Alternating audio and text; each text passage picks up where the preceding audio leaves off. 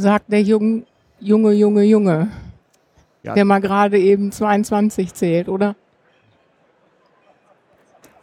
Das war jetzt ein Kompliment. Nein, sie will dich ärgern. Das nennt man Flirten mit Omis.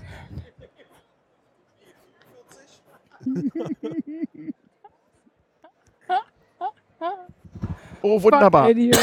Herzlich willkommen zu Damals TM, dem Podcast äh, über die alten Dinge und warum es kam, dass es kam, so dass es ist, wie es ist. Wir sind bei der Republika 2016 in der Station in Berlin und äh, Damals TM hat heute mal wieder Gäste, nämlich zwei und zwar die Anke. Hallo Anke. Hi. Hi. Äh, Anke no Novanda 1 auf Twitter und den Thorsten. Hallo Thorsten Hallo, grüß dich. äh, Tofrenz auf Twitter und außerdem auch noch Podcastern. Er, er macht nämlich den E-Government äh, Pod, E-Gov Pod auf Twitter und da gibt's auch einen Link dazu. Ne? Genau, ich mache den E-Government-Podcast. Genau. Da sind wir auch schon beim Thema, dabei wollen wir uns nämlich unterhalten, was E-Government eigentlich, eigentlich genau ist und wie das eigentlich früher so war und wie das anfing und warum man das haben wollte und warum einige das nicht haben wollten und wie man das eigentlich gemacht hat. Du musst Äh, jetzt noch sagen, dass auf seinem T-Shirt eGov Nerd steht E-Gov-Nerd, ja. es und das sozusagen in Eigenregie Total erstellt cool. wurde. Das Genau. ist quasi meine Lebenseinstellung. Und Ja, ich habe hab ihm gesagt, ich möchte das gerne ausleihen, wenn ich das nächste Mal zum Bürgerbüro renne, Mhm. möchte ich das unbedingt anhaben. E-Gov-Nerd. Na, ich denke mal, Spreadshirt wird dir helfen, oder? Das müsste man noch irgendwie hinkriegen. Da gibt's bestimmt noch eine Damenversion von. So, Oh, dann, sonst mache ich mir eine Wäscheklammer hinten rein, dann ist es etwas enger. Gut, das ist 3XL, das, da musst du viele Wäschenklammern reinmachen. das kannst du als Zelt benutzen. Oh, danke. Bitte. Ja, für dich ja. Kein Problem. Ähm, ja, wie, wie kommt's eigentlich dazu? Also wir haben uns gerade im Vorgespräch darüber unterhalten, wir, also zumindest Anke, wir beiden stammen ja noch aus Zeiten, als das vom Begriff her noch nicht so richtig etabliert war. Thorsten ist ja hier der, der Youngster in der Runde sozusagen. Dafür machst du das professionell und wir nur hobbymäßig. Ne? Äh, wie, wie war das eigentlich? Wann ist eigentlich dieser Begriff dir erstmal äh, zum ersten Mal über den Weg gelaufen, E-Government? Oh, das ist schon ein bisschen länger her. Mhm. Ähm, ja, kann ich gar nicht so fix machen. Ähm, ich glaube, das ist eher dann äh, aufgekommen, als ich selber die Bedürfnisse verspürt habe, dass man nicht äh, für jeden Krempel äh, zum Amt rennen möchte. Mhm. Weil wenn man überlegt, äh, mit dem Rathaus ist man verbandelt von der Wiege bis zur Bahre Mhm. und da sind verdammt viele Stationen, die man da Mhm. einhalten muss. Mhm. Und ähm, als dann irgendwie Computer auftauchten und äh, die immer mobiler wurden, habe ich mich gefragt, wieso macht eigentlich die Verwaltung das immer noch mit Zettelkram und warum machen Mhm. die es auch nicht mobiler? Und Mhm. da ist mir das über den Weg gelaufen anhand meiner eigenen Bedürfnisse. Ja, wo du gerade sagst, Öffnungszeiten, das, da kann ich mich dran erinnern, das, äh, das ist so, so meine ersten Zeiten als Kommunalpolitiker Anfang der 80er. Da hat, da waren die Arbeitszeiten der öffentlichen Verwaltung noch wirklich wie zu Kaisers Zeiten. Die Bürozeiten waren morgens halb sieben, 6.30 Uhr Bürobeginn, Okay. keine Gleitzeit, 6.30 Uhr Bürobeginn und mittags 14 Uhr war geschlossen. Also so absolut berufstätigenfeindlich. Und wenn man aufs Amt wollte, so als Untertan, dann hatte man sich dafür freizunehmen und anzumelden. Das hat sich bis jetzt noch nicht viel geändert in vielen Ah, Gemeinden. okay. Doch, ähm, heute sind so sehr äh, Senioren- und äh, menschheitstaugliche Fußspuren auf den Fluren im Bürgerbüro aufgeklebt, damit man weiß, wo man als erstes hergehen muss, um dann eine Nummer zu ziehen. Genau. Und für Rot, äh, für den neuen Personalausweis folgen sie den roten Spuren. Wenn sie sich ummelden wollen, den grünen. Ja, genau. Man muss also denken, wenn man eine Okay. Nummer zieht, damit man die richtige Ah. Schachtel bedient. Ah, ja, okay. Auf die Art war es ganz früher äh, dann wieder einfacher. Da ging man an einen Schalter und trug erstmal sein, in strukturierter Form sein Anliegen vor und bekam meistens einen Zettel, wo man irgendwas aufzuschreiben hatte. Und dann bekam man zum Beispiel einen Laufzettel. Das ist auch noch Genau. so aus Kaisers Den Zeiten. gibt's heute auch noch. Ja, und dann Ja. gehen sie erst dahin, dann dahin, dann dahin, tun sie dort dies, dies und dies und man wurde immer weitergeschickt und man konnte durchaus so einen halben Tag auf so einem Amt verbringen, wenn man irgendwas Bestimmtes wollte. Kein Problem so. Also ich würde schon wirklich mal ganz ernsthaft auch anregen, ähm, eine Bürgerbefragung zu machen, wie häufig man beim ersten Gang zum Amt äh, so eine Art Zielerreichung in 100 Prozent hinbekommen Und wie oft man frustriert wieder Und wie geht. häufig man eigentlich mit so einem wirklichen Zettel, das musst du noch beibringen, und zwar in gedruckter und, Genau. und handelsschriftlich Mhm. unterzeichneter Form Mhm. zurückzubringen. Ja. Äh, Es hört sich jetzt witzig an, ist es aber nicht. Nee, überhaupt nicht. Es erinnert so an, an Franz Kafka, ne? Dieses Tor wurde nur für sie erfunden. So, ne? Das stimmt schon.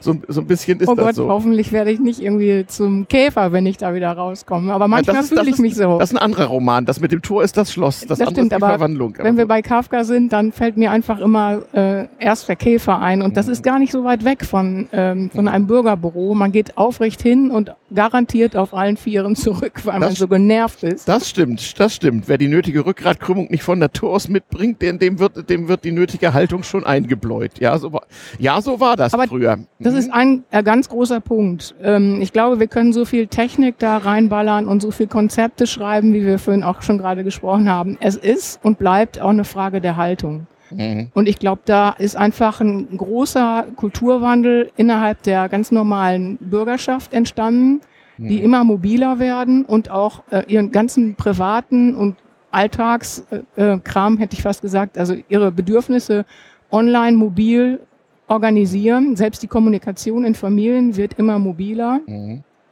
Und dann äh, treffen sie auf diesen Kulturwandel, der im Prinzip so geblieben ist, nämlich Mhm. als Bittsteller auf eine Behörde zu treffen, die dann entscheidet, wer wie bedient wird und wer wann zum Ziel kommt. Also historisch ist es ja eigentlich so, dass der persönliche Besuch bei- der Behörde, bei der Obrigkeit ja schon einen Fortschritt darstellt. Ganz früher musste man ja sowieso erstmal erstmal um etwas eingeben und ein Schriftstück verfassen. Und wenn man nicht selber schreiben konnte, musste man sich helfen lassen. Und wenn man aufs Amt ging, dann bitte nicht ohne Voranmeldung, nämlich schriftlich, oder man wurde sogar vorgeladen. Äh, ja, aber Berlin, Können hallo? wir, können wir das bitte rausschneiden, weil es hört vielleicht sonst einer, der heute im Amt sitzt, die wollen das dann wieder. Genau, das ist du, das ist aber bei allen In großen Berlin machen die das schon. Bi Bi Bibliotheken sind doch eigentlich hervorragend, wenn nur die Benutzer nicht wären. Universitäten würden ohne Studenten viel besser gehen. Und so ist das mit Behörden auch. Das kann man doch ganz hervorragend ohne diese lästigen Subjekte der Eigenverwaltung irgendwie machen. Das ist doch. Ja, das wäre dann ein gutes Mittel, äh, virtuelle Realität da wieder einzuführen, wo man sich den Bürger äh, in 3D überlegen kann. Ja. 360-Grad-Video. Genau. Ja, genau. Letzte Folge damals TM gegenüber VR. Da ging es auch um genau solche Konzepte. Wer weiß, was noch passiert. Genau, der virtuelle Amtsbesuch. Das ist auch sehr schön. Und wenn, wenn der Bürger nicht gehorcht, dann verwandelt man ihn in der VR in ein Insekt. Man sagt so, können Sie das noch mal sagen? Das erinnert mich so an, das erinnert mich so an Matrix, an das Interview. So, Mr. Anderson. Kannst das ist eigentlich auch der Traum vieler Bürokraten, ne? So ein bisschen so, we control the show hier irgendwie. Ja, wenigstens ein Ja. Schalter, wo man draufdrückt und der, der Stuhl im Boden versinkt. überhaupt so eine Falltür. So. Ja. Wen? Nie gesehen. So, delete all files.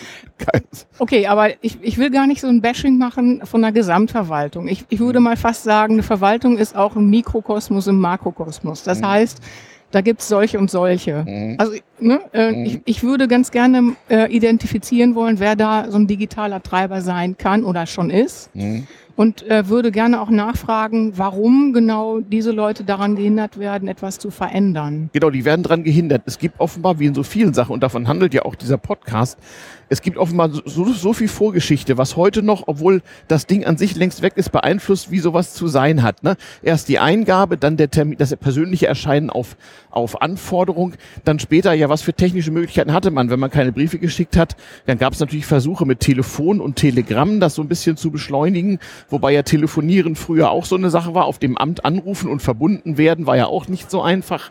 Ähm, also im Grunde genommen in der Tat, oh, ohne Computer war so das, was man unter E-Government versteht, so selber machen, Ver Verwaltungsvorgänge automatisieren, nicht so richtig möglich. Nicht? Man schickte immer noch Formulare hin und her, wie, wie heute immer Das noch. macht man doch heute Ja. genauso. Und das bestimmt das aber auch. Und jetzt die Frage, aus Sicht der Verwaltung, wo besteht der, worin besteht denn der Kontrollverlust, dass man trotz Anwesenheit von Computer und Internet lieber alles so abbilden will, wie es einmal war, als jemand äh, sozusagen um, um einen Verwaltungserfolg eingegeben hat? Das kann ich ganz leicht beantworten. Erzähl. Weil ein Beamter oder ein, ein Sachbearbeiter Mhm. braucht etwas Physisches. Ich habe mir das selber angeschaut. Ich habe ein Praktikum gemacht in, in so einer Verwaltung und Mhm. habe mich da eine Woche lang dazugesetzt und habe mir das angeschaut. Mhm. Und ähm, war zum Beispiel im Standesamt. Da kam Mhm. eine Frau rein oder eine Bürger, da kam eine Bürgerin rein, die wollte ihren Namen ändern.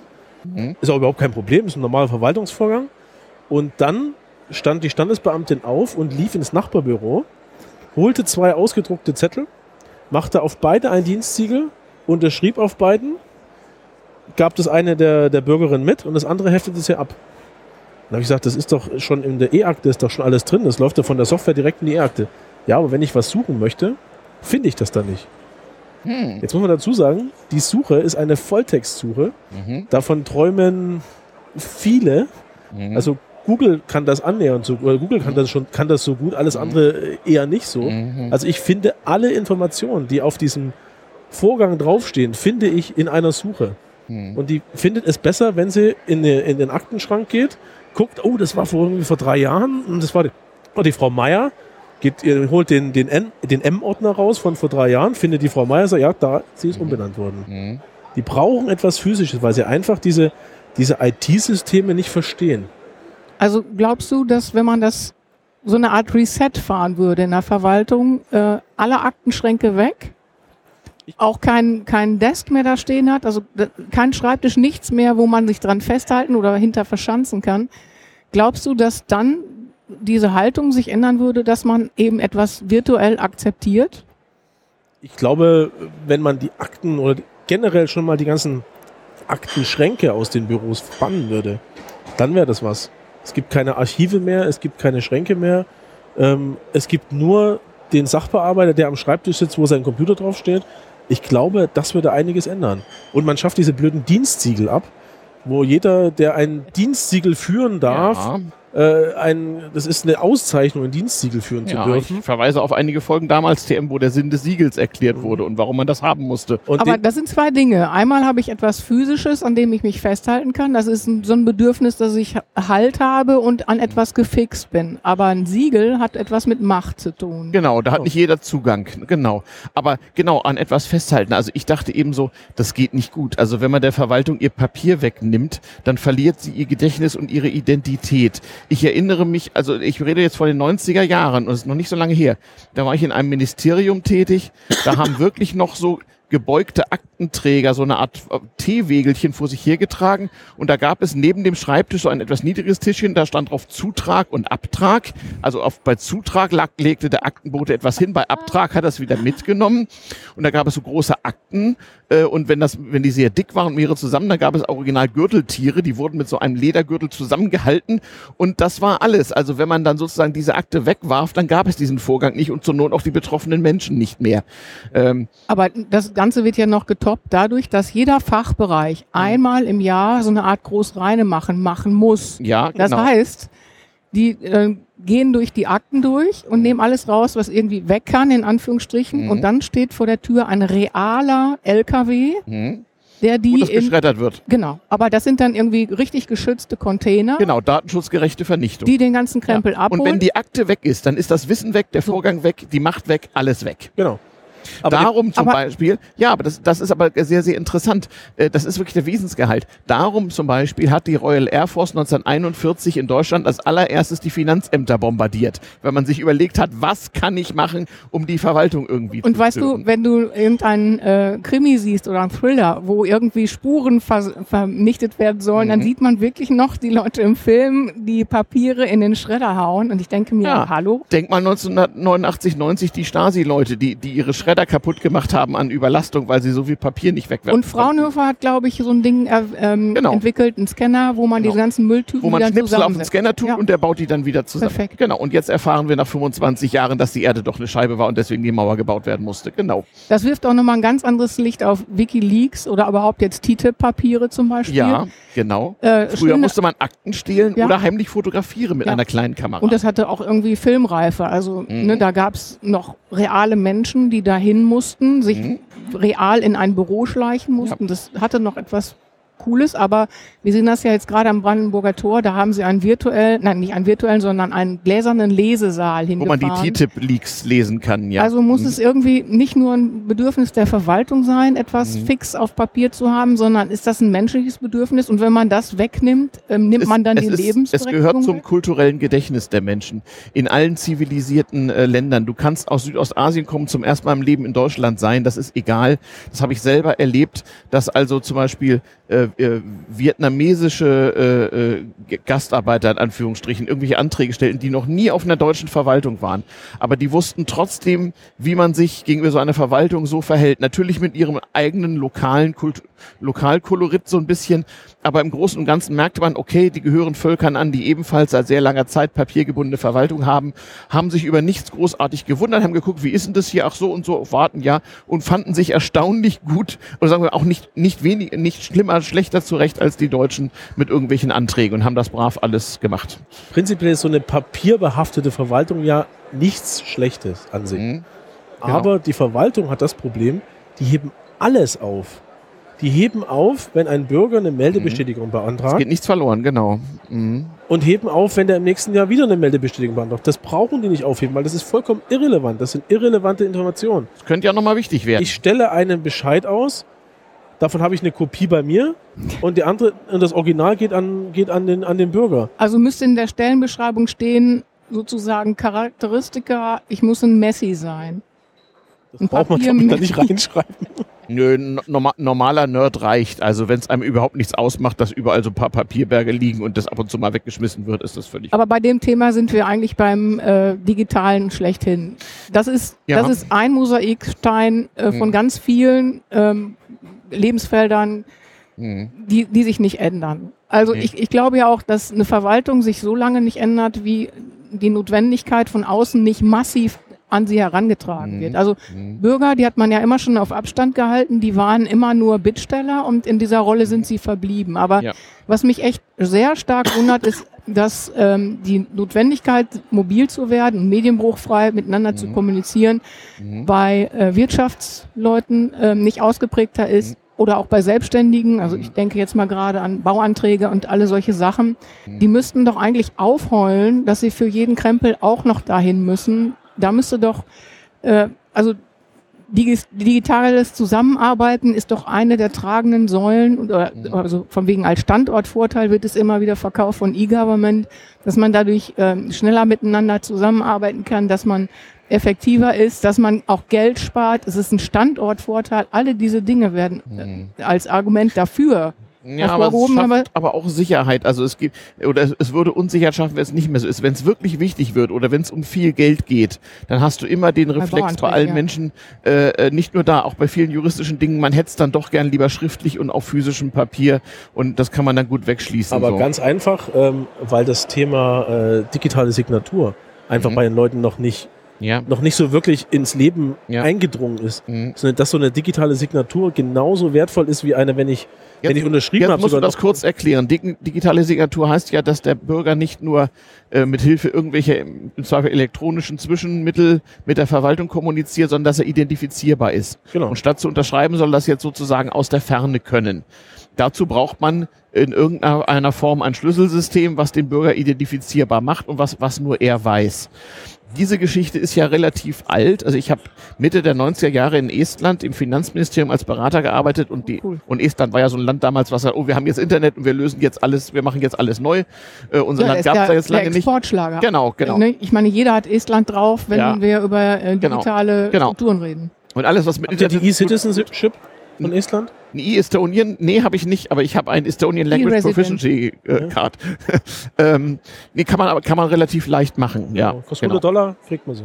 Ist etwas teurer. Darf ich denn da eigentlich auch wählen, wenn ich das Nee. Nein, du darfst Also nur ein ich darf- Geschäft eröffnen. Nein, nein, nein, nein, das ist, nein, nein, das ist also eine ganz, ganz altmodische Volkszugehörigkeit.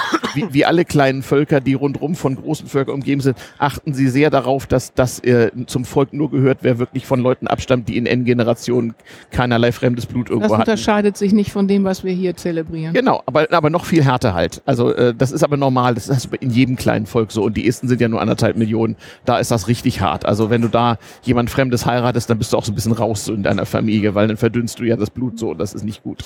Okay. Äh, da, also da, das geht nun gerade nicht. Und ansonsten, wenn man es dann unbedingt werden will, dann muss man also relativ harte Sprachtests bestehen, die bei der dortigen Sprache ein ernstes Problem sind. Aber ansonsten haben sie es alle probiert und es gibt aber einen Unterschied. In Deutschland ist das Ganze ja immer daran gescheitert, dass mit Recht, wie auch der Chaos Computer Club häufiger mal bewiesen hat, mit Recht daran gezweifelt werden kann, ob das mit der Eindeutigkeit der Identifikation so eine Sache ist. In Estland ist das anders. Da werden ja sogar Wahlen und Abstimmungen elektronisch gemacht und man nimmt man nimmt sozusagen die Fehlerhaftigkeit, die Möglichkeit, dass etwas falsch ist, die, die nimmt man hin.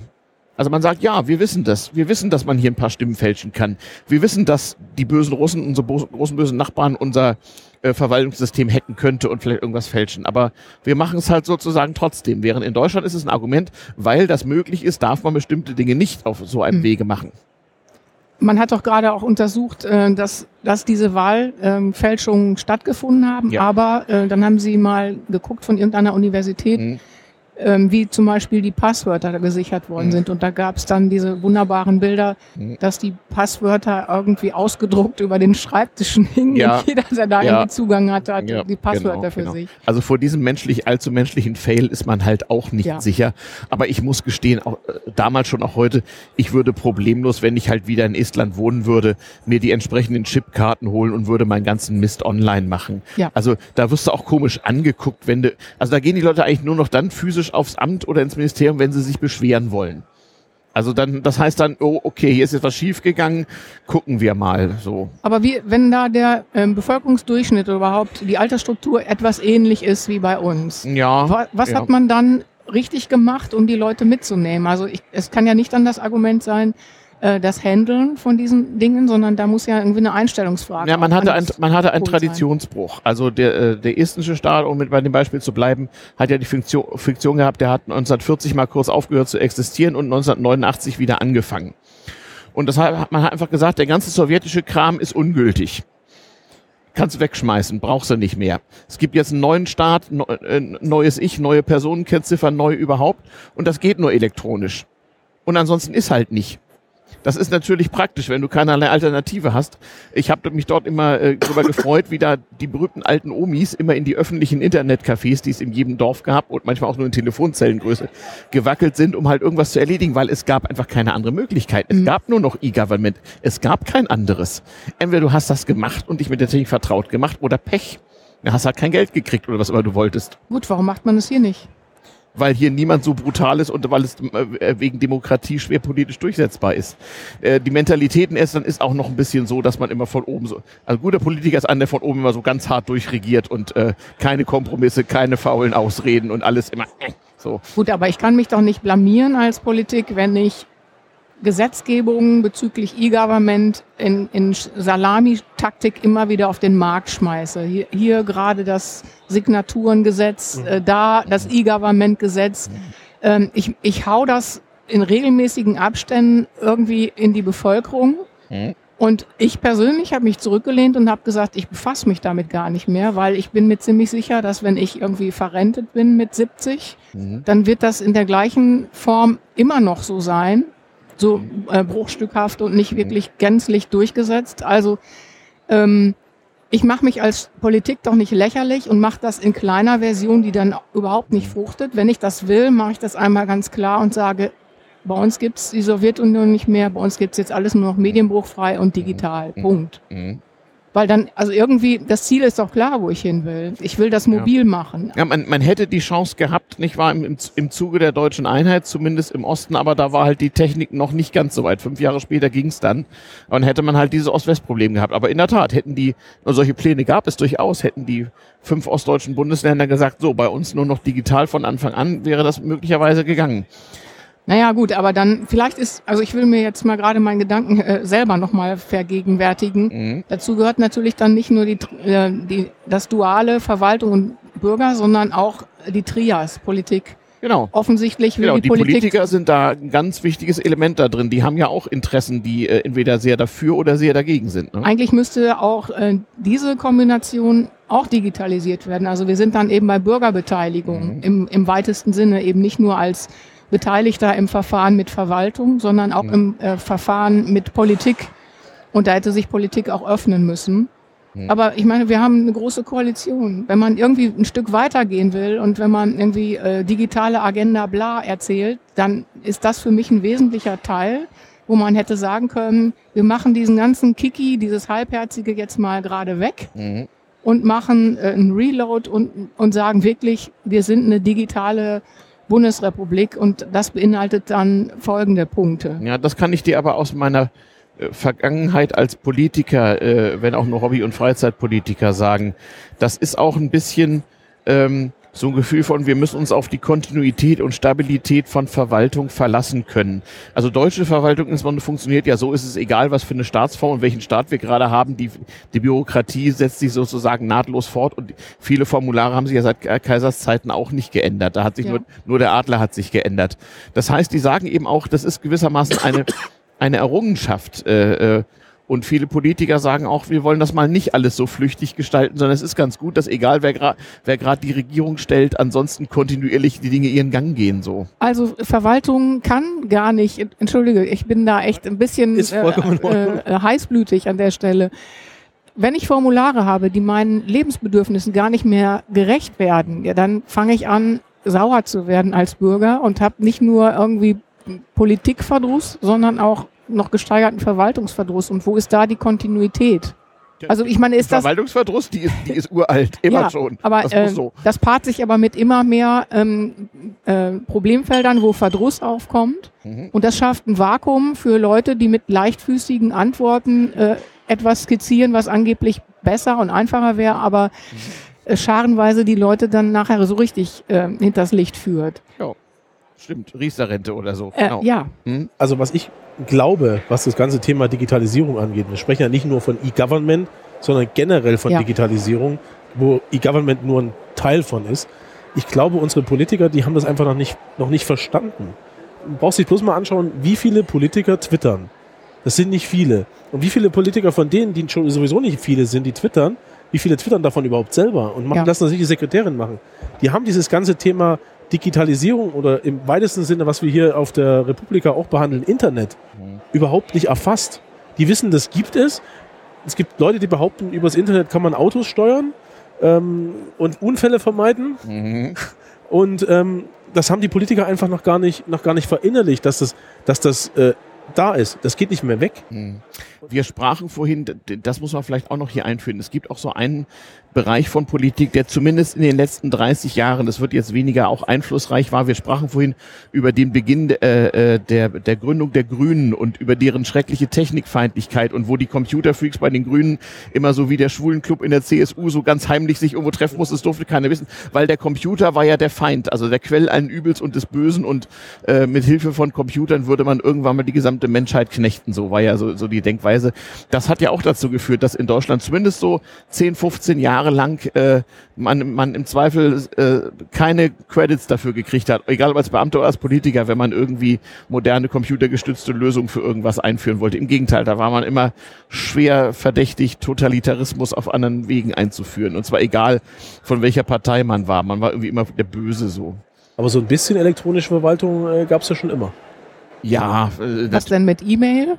Nein. Ich glaube, Ajuvo hat da ein paar, ein paar Themen auch, also ein paar, ein paar Ideen noch. Ja, äh, durch, durchaus. Also wenn ich jetzt sagen würde, wann hat das sozusagen technisch angefangen, wenn man sagt, E-Government ist, dass man mit Hilfe von technischen Hilfsmitteln die äh, Menschen effizienter, besser verwaltet, dann würde ich sagen, so Ende des 19. Jahrhunderts, so, so, so Lochkarten und so Holleritmaschinen, die dann äh, me mechanisch rechnen irgendwie, wo man, ja, wo man die Leute halt nicht mehr ein Formular ausfüllen lassen, sondern so eine Lochkarte punchen und die konnte dann schneller verarbeitet werden. Das ist ja der erste Schritt eigentlich der Verlagerung von einem Teil der Verwaltungsarbeit auf den Bürger, ohne dass er sozusagen merkt. Mhm. Und ähm, das war bis zur äh, flächendeckenden äh, Erfindung des Computers in 50er Jahren die, die beherrschende Technik.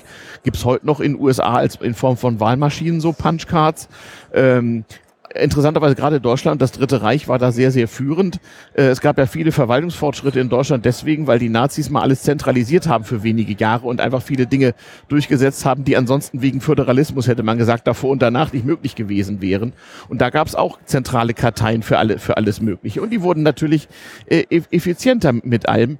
Und äh, man, man hat aber auch die bösen Dinge gesehen, nicht? Also äh, gerade in den Niederlanden, die auch sehr, sehr führend waren darin, äh, die haben natürlich dann während der Besatzungszeit im Zweiten Weltkrieg gemerkt, was man mit so einer zentralen Verwaltung, die so schön verlochkartet ist, alles so an bösen Dingen machen kann. Das ist dann auch passiert. Also äh, ist schon ist schon ein bisschen verschieden, aber dass dass die Leute die Produkte von Maschinen und Computern in die Hand bekamen, wenn sie was vom Staat wollten, die ist schon sehr, sehr, sehr alt. Ähm, egal, ob das die, die äh, im, auf dem Nadeldrucker gedruckte Meldebescheinigung aus den 70er Jahren ist oder ob das ähm, der Personalausweis ist, der zumindest mal, na, wenn schon nicht maschinell erstellt, zumindest maschinenlesbar ist. Das haben wir ja auch schon recht lange. Und auch davor gab es zumindest mal so, also so elementare Dinge, wo man so, so, so ein bisschen Automation schon vorsehen konnte. Ich frage mich gerade, ob nicht Watson auch demnächst irgendwie ganze Teile von Verwaltung ersetzen könnte. Tja. Den Sachbearbeiter, mit dem kann man so schön reden. Ja, Watson und Nadine habe ich gerade kennengelernt. Ja, ich würde sagen, so, so, sowas wie Eliza, lieber Bürger, wie geht es dir heute? Genau. Gut, das ist schön. Wie fühlt es sich an, wenn man hier so auf dem Amt sitzt? Ja. Ihr werdet so. lachen, ihr werdet lachen. Ich habe sowas als Zukunftsvision mal in, in einem Vortrag bei uns hausintern äh, vorgestellt. Also die Zukunftsvision, ich stehe zu Hause, habe das Bedürfnis oder die Aufgabe, das Bedürfnis zum Amt zu gehen habe ich nie, aber ich habe die Aufgabe, mir von einem Amt etwas bestätigen zu lassen. Mhm. Ich spreche mit meinem Computer oder so wie bei Enterprise eingebaut im Haus. Mhm. Ähm, mit dem Avatar. Brauch, mit dem Avatar, ich brauche jetzt was. Mhm. Und der sagt, ja, kein Thema, ich habe dir schon einen Termin gemacht bei dem Sachbearbeiter, kannst du Montag früh um 10 hingehen. Nee, ich geguckt, in, in der, ja, genau. ich habe in deinem Kalender schon. Setz, setz, setz deine Oculus Rift auf und dann, und dann, kannst du mit dem Avatar des oh, Sachbearbeiters ich hoffe, ich lebe so lange, und dass ich das erleben und, darf. Und da irgendwo auf der Welt immer geöffnet ist, kann der auch ruhig in Timbuktu sitzen. Hauptsache, das ist eine Zeitzone, ja, die genau. gerade passt. Mhm. Ich glaube, ja. da, wenn, wenn, wir könnten alles schön nach Indien auslagern. Da wird ja eh schon jede Menge entwickelt. Zum Glück noch nicht für die deutsche Verwaltung. Ich denke, das ist wieder am Zurückgehen mit dem ausgelagerten indischen Assistenten. Für naja, wenn, wenn, du mal schaust, welche Apps äh, entwickelt werden, das hat jetzt mit Verwaltung überhaupt nichts zu tun. Aber die Apps, die werden zum großen Teil, äh, gerade die ganz großen, werden zum Großteil in Indien gemacht. Mhm. Ja, Aber wir werden ja sowieso neue Formen der Beschäftigung erleben, ganz bald. Ja. Und das, das ist auch schon länger. Also ich, schon Anfang der Nullerjahre habe ich das in Schweden, wo ich damals oft arbeitete, erlebt, dass so Leute ihre äh, äh, digitalen Assistenten irgendwo in Bangalore oder so hatten. Ja. Und dann gab es sogar einen Reiseveranstalter, der hat sich darauf spezialisiert, mal so die persönlichen Assistenten von irgendwelchen Schweden nach Schweden einzuladen, damit man sich mal trifft. Äh, und dann haben die da irgendwelche Partys am Polarkreis gefeiert, weil die Inder mal Schnee sehen wollten oder sowas. Das, das macht doch der Otto, der Otto-Versand macht das schon immer. Die sind oben in, in Hamburg und haben ihre, ihr Callcenter in Dänemark, mhm. weil dam, damals in Deutschland die, das Arbeitsrecht so streng war, dass keiner am Wochenende arbeiten durfte. Mhm. Aber wann, wann blättern Leute in den Katalog durch und bestellen was? Am Wochenende, wenn sie Zeit haben. Mhm. Ja. Da hat man ein Callcenter in Dänemark gehabt, eine deutsche Telefonnummer, die konnte man am Samstag anrufen, hat einen deutsch sprechenden äh, Mitarbeiter gehabt, der dann ja. die Bestellung aufgenommen hat. Ja. Ja, aber wir tun immer so, als würde das nur um uns herum passieren. Ich frage mich, aber wann Sprache das hier ist, Sprache ist doch auch bald erledigt. Ich will Google Translate ist doch bald ja. soweit. Ja. Es ist doch demnächst kein Problem mehr. Dann kann der japanische Assistent also sich auch gleich mit dir direkt unterhalten, ohne irgendwelche Schwierigkeiten dazwischen. Sehr, sehr schöne Vision, hätte ich gern. Aber ja. ist, das, ist das ein Thema, was äh, vielleicht unsere Generation gar nicht mehr auf dem Zettel hat, aber die nächste das schon ganz normal? Du sagtest wird? vorhin irgendwas, wenn du mit 70 pensioniert wirst oder so ähnlich, also in 20 Jahren. Ja. Wir sind ja gleich alt. Also ich habe mir, mir das Gefühl, dass erstmal die Scheiße den Ventilator erreicht, wenn, wenn von mir keiner mehr was wissen will und ich halt über 70 bin. Und bis dahin ändert sich gar nicht so viel und dann, dann aber rapide. Aber weißt du, äh, derjenige, der dich dann betreut, weil du bist dann eventuell alt. Mein persönlicher Avatar, ja. der dann der den, den Pflegeroboter Roboter vorbeischickt, so, genau, der mein Exoskelett wartet. Dann hat nämlich die Verwaltung mittlerweile die Aufgabe, nicht mehr ähm, dich persönlich zu betreuen. Du kannst das dann nicht mehr. Du die bist, Verwaltung gibt es gar nicht mehr. Die Verwaltung ist eine artifizielle Superintelligenz, die schon lange vorher weiß, was ich dann für Wünsche haben werde. Dann muss ich mir keine Gedanken machen. Dann bin ich völlig dabei. Du sollst dir keine Gedanken mehr machen. Das ist nämlich schädlich. ja, ich bin dann ja auch dement, wenn ich 70 bin. Das definiert die, die, die KI, wann du dement bist. Nee, also da gibt's glaube ich, bis jetzt ganz gute äh, Tests, dass man das jetzt schon rausfinden kann. Äh, ja. Aber stell dir vor... Ich habe schon Angst, die auszufüllen. Stell dir vor, wir haben dann noch irgendwie eine Verwaltung, die so tickt, wie sie heute tickt. Mhm. Dann hätte sie dich nicht nur, dann hätte sie dich eigentlich gar nicht mehr auf der Payroll, sondern denjenigen, der dich noch real verwalten muss. Ja. Und das fängt ja jetzt so langsam an, dass die Anzahl der Leuten, der Leute mit Demenz oder mit äh, multimorbiden Erkrankungen nicht mehr selbst amtsfähig sind. Mhm. Und da finde ich, ist im Moment so die Stilblüte ganz großartig. Ähm, dann bist du nicht einer, sondern du kommst für viele in die Verwaltung. Und kannst dich jeweils nicht dran erinnern, was gestern war. Nein, das ist ja sozusagen das Subjekt, was du vertrittst. Du bist Mhm. ja Stellvertreter. Mhm. Aber dann wird es ganz großartig für so eine Verwaltung. Und dann habe ich äh, letztens ausprobiert, ist es sogar so, dass man nicht mehr handschriftlich unterschreiben muss, sondern im Beisein eines Beamten in einem Bürgerbüro kann man auch einen Dementen platzieren, der zwei Kreuze macht. Und wenn der Beamte, ja, ist wahr, Okay. und wenn der Beamte dabei ist und das sieht, dass derjenige real vor Ort ist, aber äh, mental völlig in anderen Welten lebt und der dann trotzdem da zwei Kreuze macht, ist das sozusagen amtlich. Okay, da hat also der Beamte die Hoheit zu, zu sagen, Ja, ja, es ist so- eine Unterschrift. Das gibt es übrigens auch heute noch in der Verwaltung. Das stammt aus den Zeiten, als noch nicht jeder schreiben konnte. Du kannst aufs Amt gehen und kannst irgendetwas zur Niederschrift Genau. erklären. Genau. Statt selber schreiben kannst du schreiben lassen. Ja. Das ist aus den Zeiten, als, als mal zwar, also direkte Analphabeten gibt es ja schon in Deutschland schon sehr lange nicht mehr, aber als es eben noch Leute gab, die nur ganz wenig Schulbildung hatten und keine langen, schwierigen Sachen aufschreiben konnten und alles muss noch von Hand sein, da konnte man dem preußischen Beamten im Zweifel auf, am, am Stehpult sozusagen erzählen, was man wollte und der hat das dann in Verwaltungsdeutsch übersetzt aufgeschrieben und einem mitgegeben. Aber meine Hoffnung ist ja dann, ähm, dass das im Prinzip so eine Überforderung des bestehenden Systems ist, dass ich wirklich etwas ändern muss, dass ich dann einen Avatar bekomme, der mich betreut. Äh, also einen klugen Algorithmus, der auch zum Beispiel in Echtzeit Formulare generieren kann, die lebenstauglich sind und wo man nicht irgendwie fünfmal durchstreichen muss. Das Meldegesetz in, in äh, Deutschland, also diese, diese Zettel. Bundesmeldegesetz, ja. Äh, ich habe das jetzt vor kurzem bei einem Umzug, Auszug äh, ausgefüllt und ich habe gar nicht verstanden, was wollen die jetzt von mir. Ich habe den Zettel einmal komplett falsch ausgefüllt, weil ich gar nicht wusste, bin ich jetzt die handelnde Person oder die behandelte Person. Vor allem musst du erstmal als Bürger wissen, was ist ein Umzug und was ist ein Zuzug. Aber Moment mal, wie ist das mit prädiktiven Algorithmen? Wenn, wenn, wenn, die, wenn die KI sagt, wir, wir, wir wissen schon, dass sie bald mal umziehen wollen. Wir haben da schon mal was vorbereitet. Ja, ja, Oder sehr großes die, diese. Po- diese Postleitzahl kann nicht stimmen, weil, weil, weil, weil, gibt's men- nie mehr. Weil, weil, ja, zum Beispiel, weil, weil Menschen wie Sie wollen ans Meer und nicht in die Berge ziehen. Oder sind Sie sicher, dass Sie das wollen? Sie werden es bereuen. 99 Prozent Ihrer Altersgenossen und so weiter. und Also so ich finde, ich fände es in der Tat, Mhm. ist in der Tat schön, wenn man die Verwaltung nur noch bräuchte, um tatsächlich das zu tun, was sie tun sollten, wie der Name schon sagt, verwalten, dass der Bürger gar nicht mehr hin muss. Dass die Verwaltung proaktiv handelt. Ja, sehr gut. Predictive, genau. Ja. Pre-Crime. Nur halt in der ganzen Verwaltung. Ja, aber pro- proaktiv, eine Verwaltung kann heutzutage schon proaktiv Das handeln. heißt, die können bei dir aufploppen wie so ein Callcenter. Äh, wir haben den Eindruck, sie brauchen uns mal wieder. Genau. Äh, was können wir für sie Tag, tun? Herr Frenzel, Sie waren lange nicht mehr bei uns. Dein Ausweis läuft ab, Okay. kann man gleich alle Unterlagen schicken. Äh, ich habe schon mal einen Termin vorbereitet. Wenn er Ihnen nicht passt, rufen Sie mich mal an. Ähm, Das ja, geht heute schon, da brauche ich noch nicht mal IT für. Doch brauche ich IT, um mir den. du kriegst heute noch Post. Heute bekommst du Post. In manchen Städten, äh, ihr Pass läuft aus. Aber das war's dann schon. Ja, ich krieg keinen Termin mitgeteilt, sondern ich muss mich dann selber drum kümmern. gleich das Formular mitschicken oder gleich sagen, hier im Internet kannst du an der Stelle das Ganze vorausfüllen. Für den Ausweis, da sind wir uns einig, der Ausweis, den muss man immer persönlich abholen. Der wird niemals, weil das Amt bestätigt die Existenz der Person und das muss einer, ein Beamter tun, der das Recht dazu hat. Das wird niemals online funktionieren. Ja, online, also die, die Städte machen jetzt alle Werbung mit ihren Bürgerportalen und äh, diese Modellkommunen äh, haben ja gerade fett Geld bekommen pro Kommune. Also die ersten jedenfalls 100.000, die zweiten glaube ich nur noch 50.000 und äh, haben jetzt irgendwie wild, wild da rumgestrickt mit Erfahrungen, acht Modellkommunen und ich habe einfach mal in meiner Kommune nachgefragt, ey, du bist doch Modellkommune, wo ist denn sozusagen jetzt der Zettel, auf dem draufsteht pro, con, also ja, nein, geht nicht und vielleicht. Also deine, deine Ergebnisse würde ich gerne mal verifizieren, nachdem du das jetzt ausgetestet hast mit uns Bürgern. Ja, die sind dann eben nicht öffentlich, diese Erfahrungsberichte, sondern die gehen wie so ein geschützter äh, Gefahrentransporter nach Berlin Mhm. zum Bundesministerium des Innern und die, die gucken dann in allen Kommunen, äh, was sind die Learnings, halten das immer noch unter Verschluss und dann machen sie irgendwas draus. Mhm.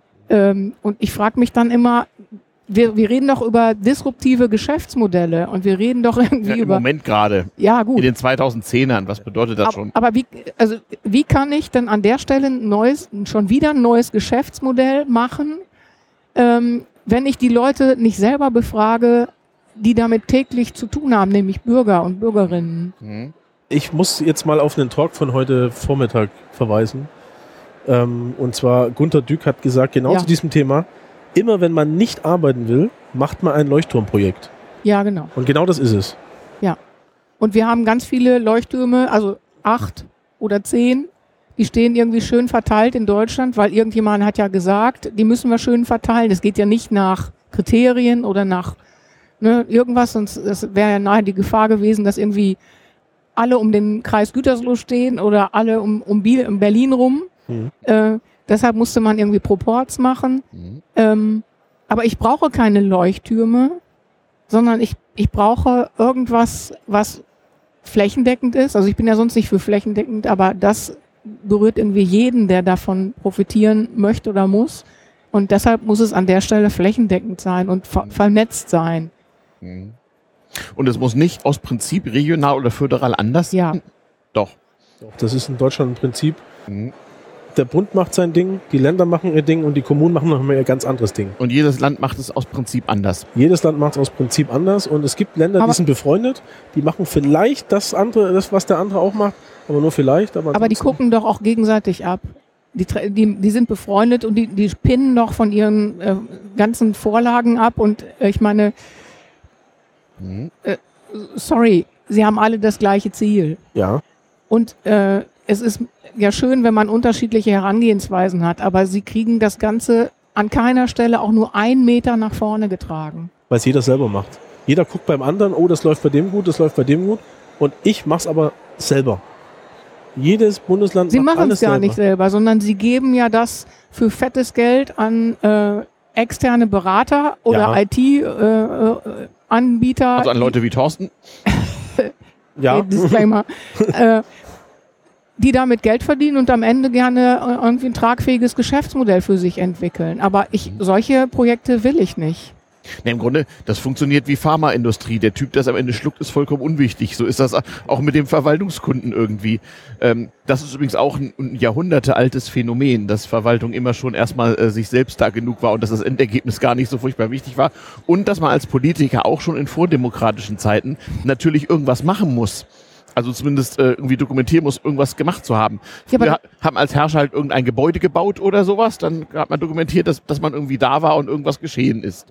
Ja, so. Aber wenn du dann mal schaust in den Orten selber, Mhm. ich glaube, also meine These ist, dass die Leute, die es auch vor Ort zu verantworten hätten, nicht responsiv sind mit dem, was sie da tun. So ein Bürgerportal und E-Government beispielsweise kann kaum ein Kommunalpolitiker beantworten, was das ist und zu was das führen soll.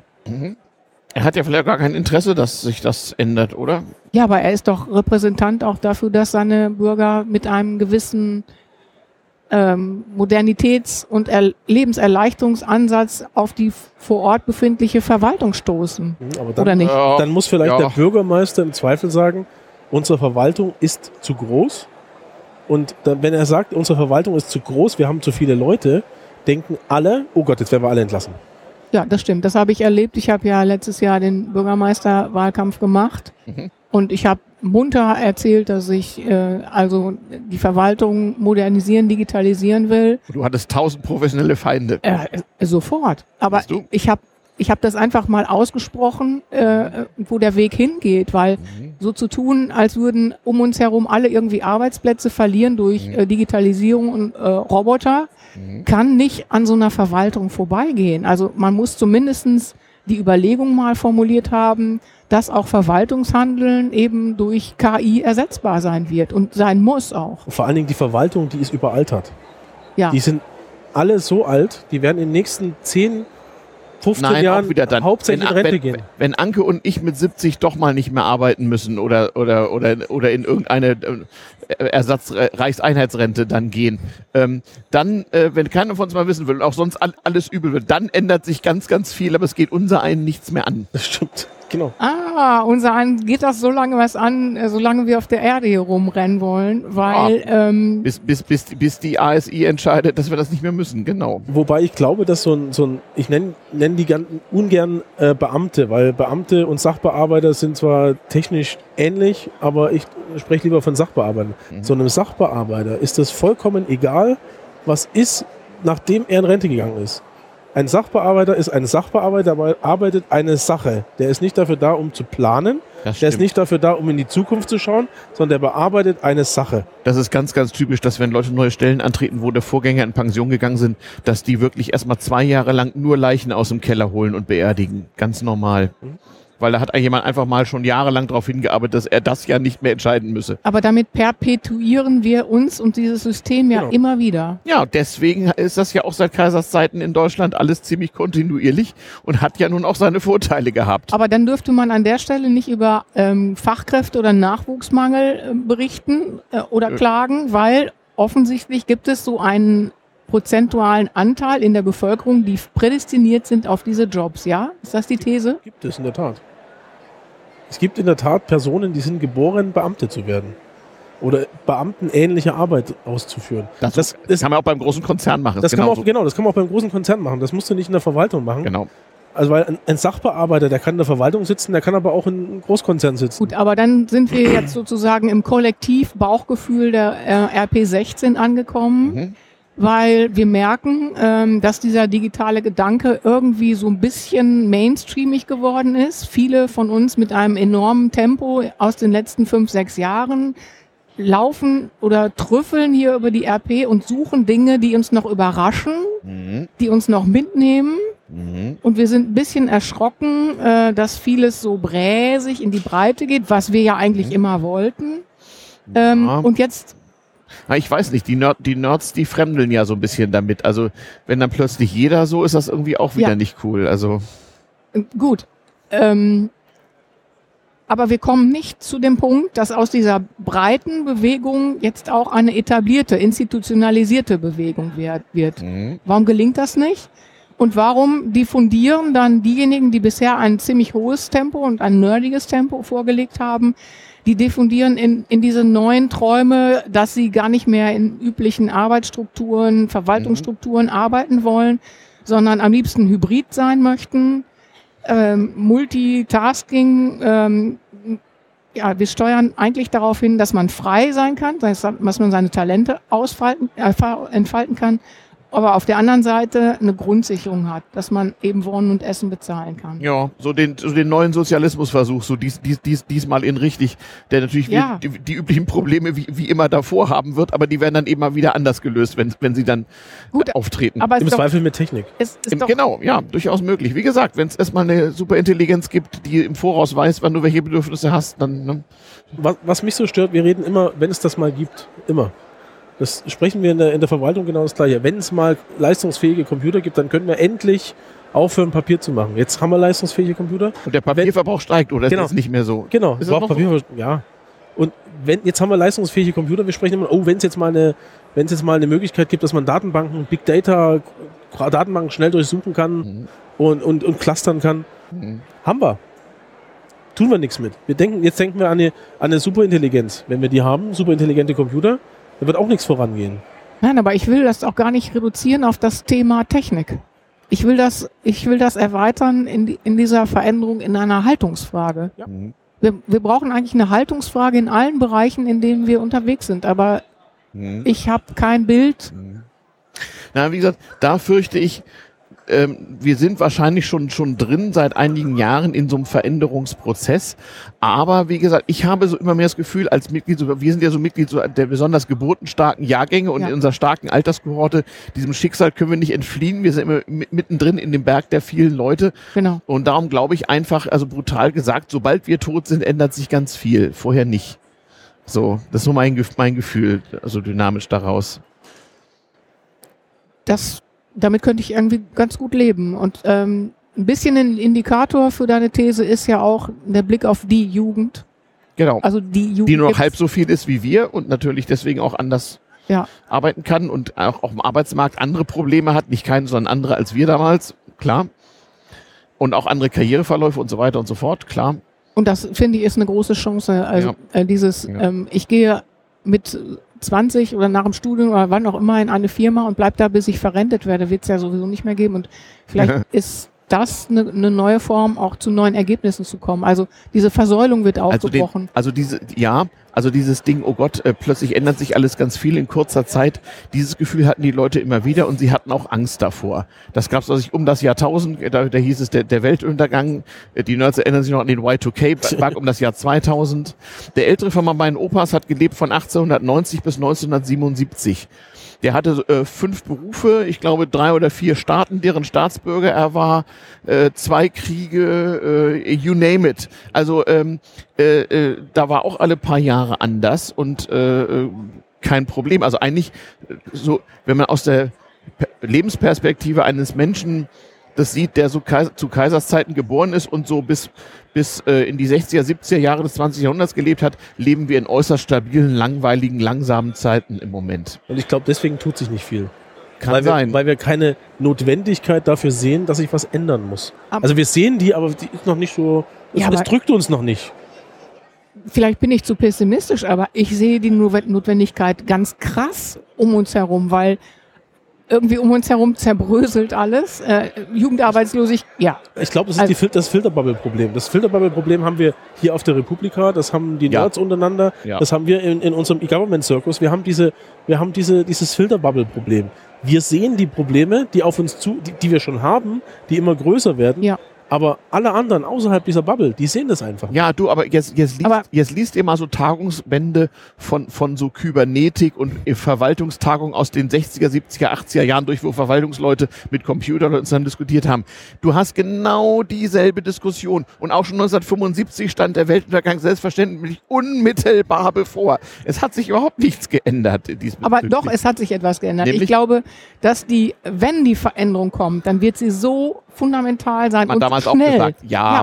aber so schnell. Ich Fliegende glaube, Autos, Kuppelstädte, Schwebegleiter und was uns alles hinkünftig äh, verschlossen sein wird. Meinst du damit, dass wir äh, in dieser Bubble äh, mittlerweile auch irgendwie paranoid sind oder, oder irgendwelcher Vision hinterherrennen, die die übliche normale Nicht-Bubble gar nicht mehr sieht? Aber wir, wir, wir überschätzen ganz gewaltig unseren diesbezüglichen Handlungsspielraum. Das stimmt, da gebe ich sofort, das gebe ich zu. Aber ist dann die Sichtweise so, schl- so, so falsch? Hast, hast du mal mit einem Bürger gesprochen?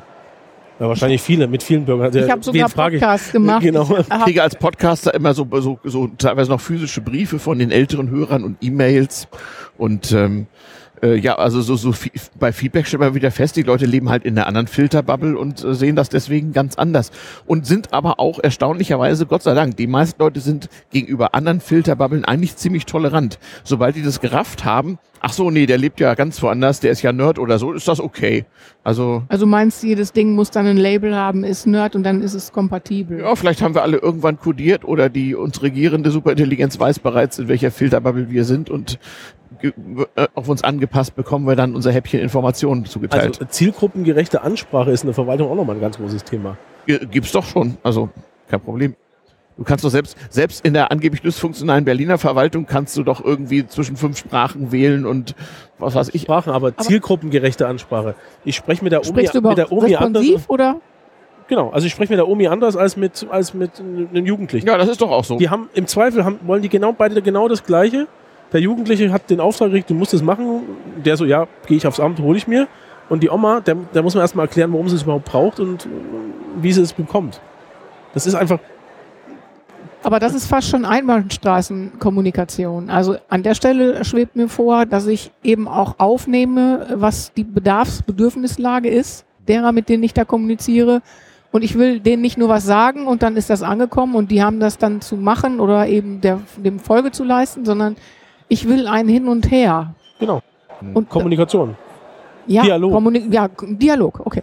Mit Dialog bin ich d'accord, aber da gäbe es heute so viele Möglichkeiten für Kommunen, äh, ihre eigenen Kanäle zu benutzen. Nein, sie tun es in der Regel nicht. Und es ist ein Riesenhickhack, ob äh, eine Kommune Social Media bedienen darf, ja oder nein, und wer das Mhm. dann darf und ob Mhm. ein, ein äh, Facebook-Post muss erst über die obersten Schubladen äh, ne, gehen und abgesegnet werden. Gibt es ein Formular für, wie beim öffentlich-rechtlichen Ja. Rundfunk. Und auf jeden Fall eine ganz feste Guideline. Ja, gut, eine Guideline für Social Media ist wichtig. Ja, aber wenn äh, am Ende drin steht, sie sind am Ende für alle Folgeschäden Ja, okay, das- verantwortlich, dann Ja. willst du keine Guideline mehr. Dann kannst du nämlich Social Media knicken. Aber da muss ich jetzt dann doch mal aus meinem äh, Berufsalltag sprechen. Erzählt. Ähm, wir machen so ein Internetding für Kommunen. Und ähm, das heißt, wir machen das nicht für Kommunen, sondern wir machen das für die Bürger, dass die Kommunen das einsetzen für ihre Bürger. Äh, und wir, machen, wir bieten Schulungen an. Normalerweise braucht man für so, ein, für so eine Webseite keine Schulung, weil die ist selbst erklären. Die funktioniert ja. von sich alleine. Trotzdem bieten wir Schulungen für Sachbearbeiter an, um dem Sachbearbeiter beizubringen, pass auf, das Internet funktioniert so, nicht auf dem technischen Weg, mhm. sondern wenn ein Bürger kommt und hier etwas eingibt, kommt das dort an deinem Schreibtisch raus. Und das ist nicht Magie, ja. sondern es ist einfach ein, ein sauber definierter Prozess. Da kannst du ganz sicher sein, wenn das bei dir ist, dann ist das auch richtig. Das verstehen die Sachbearbeiter teilweise überhaupt nicht. Für die ist das Magic. Aber Sie sind doch irgendwann mal angetreten, um mit, um mit dem Bürger irgendwie zu arbeiten. Sie wussten doch, auf was sie sich einlassen. Nein. Die sind angetreten, um mit dem Bürger... Ja, okay. Ich bin, äh, ich bin da vorher, okay. Ich nehme Also zurück. als ich, ich meinen ersten zurück. Beruf gelernt habe, wusste ich auch nicht, worauf ich mich einlasse. Das hatte man ja auch nicht selber zu entscheiden. Okay. Du musst, Aber wie ist du musst dich mal in, in, in ein Bürgeramt setzen, so eine halbe Stunde, Ja. bevor die zusperren. Okay. Also ich habe, wie gesagt, ich habe das in meinem Praktikum habe ich das fest mit, mitgekriegt. Da hat eine der Sachbearbeiterinnen hat eine halbe Stunde, bevor die zusperren, ihren Rechner ausgemacht. Das ist die, die am weitesten an der Tür vorne saß. Damit die pünktlich, ich weiß gar nicht, ich glaube, war mittags um zwölf, die Tür zusperren kann. Die hat dann noch so ein bisschen aufgeräumt, die halbe Stunde, aber die ist dann Punkt zwölf aufgesprungen, zack, zugeschlossen. Und da waren noch zwei Bürger drin, die ist dann extra für die beiden aufgestanden hat, damit die rausgehen können. Dass bloß keiner mehr reinkommt. Die wollen keinen Kontakt zum Bürger. Davon abgesehen. Das hast es du im wird auch- Einzelhandel aber genauso. Ja, aber davon und, zu, abgesehen, und zum Teil verstehe ich das auch, warum das so ist. Also man darf jetzt nicht von Berlin ausgehen. Das, sind, das ist eine, eine, Nein. eine kleine Kommune. vielleicht ist das ja das Vorbild. Vielleicht könnt ihr an Berlin sehen, wie es in 20 Jahren irgendwie trotzdem noch weitergeht, obwohl Das es eigentlich nicht dürfte. Also ich finde es ganz äh, smart, wenn man die Termine fürs Bürgeramt irgendwie online verscherbelt. Ich habe, ja genau, ich habe tatsächlich, äh, wann war denn das? Im Februar ähm, meinen Personalausweis verlängert. Das ist ein Verwaltungsakt, der im Gegensatz zu anderen Bundesländern hier mit erheblichen Risiken und Schwierigkeiten behaftet ist.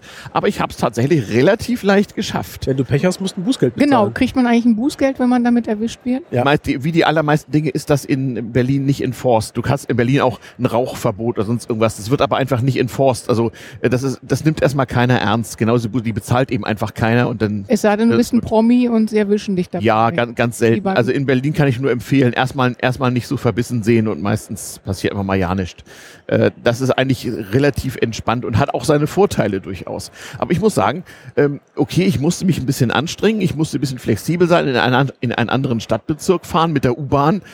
Ähm, ich habe aber relativ leicht dann doch einen Termin bekommen. Okay, da musste ich mich dann noch einfinden, aber ich habe total schmerzfrei es eigentlich hingekriegt. Das Einzige, was mir auffiel, war, ich musste meine Gebühren mit, mit EC-Karte äh, äh, bargeldlos bezahlen.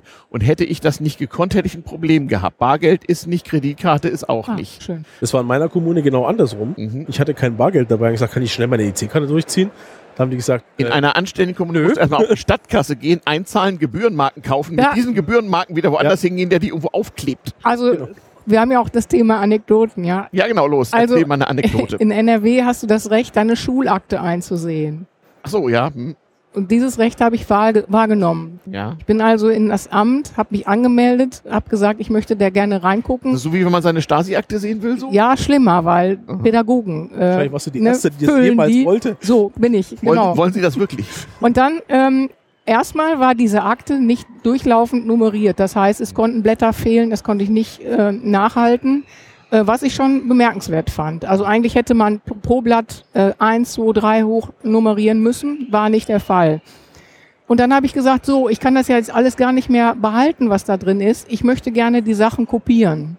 Hm. Also Gutachten zum Beispiel sind da drinne. Ja, sagt, sagt sie, das geht nicht. Ich sag doch, das steht im Hm. Gesetz, dass ich das darf, die Schulakte einsehen und auch einige Sachen mitnehmen. Nein, sagt sie, das geht nicht, weil sie müssten dann für die Kopien Geld bezahlen. Ja, ich sag, wo ist das Problem? Ich habe ja entweder EC-Karte oder Geld nicht Cash. vereinnahmen. Sie sagt, ich hab, darf das Geld nicht nehmen, weder online Genau. noch bar, weil wir haben kein Konto, auf Genau. das wir das buchen. Und damit können. keine Einnahmeanordnung für die kameralistische Buchführung, kein, kein Haushaltstitel für die Das heißt- Einnahmen und damit geht's nicht. Das heißt, genau. ich habe ihr gesagt, muss ich Ach, jetzt erst schön. einen Rechtsanwalt in Anspruch nehmen, der Ja. dann äh, qua Amt äh, diese Sachen kopieren darf und mir dann zuleiten muss, ja, so müssten Sie das machen. Nee, sage ich, das machen wir anders. Ich habe ein Smartphone, das hat eine Kamera. Ah. Ich kopiere das jetzt. Und da war sie baff, weil sie wollte mich aushebeln Ja, ja, und sie wollte das eben auf das gute äh, Ja. ne, ja. Beamtentum schieben, dass Ja. man das alles korrekt macht. Mhm. Aber das hat mich wirklich ganz, ganz verdammt ins Grübeln gebracht. Mhm. Tja, so ist das mit den alten Beamten. Haben sie, haben sie wieder Angst gehabt? Ja. Vielleicht erzähle ich, wenn wir gerade bei Anekdoten sind, Ja, auch meine, los. Lie- meine Lieblingsanekdote. Aha. Wieder aus meinem, aus meinem Praktikum in, in, in der Kommune, weil das Zeit, ist zeitlich verordnen, wann war das so? In den so Nullerjahren? oder? nein, nein, nein, nein, nein, das ist gar nicht so lange her, das ist ungefähr vier Jahre her. Also so um das Jahr 2010 so? Bei mir vor zwei Jahren. Oh, Ja.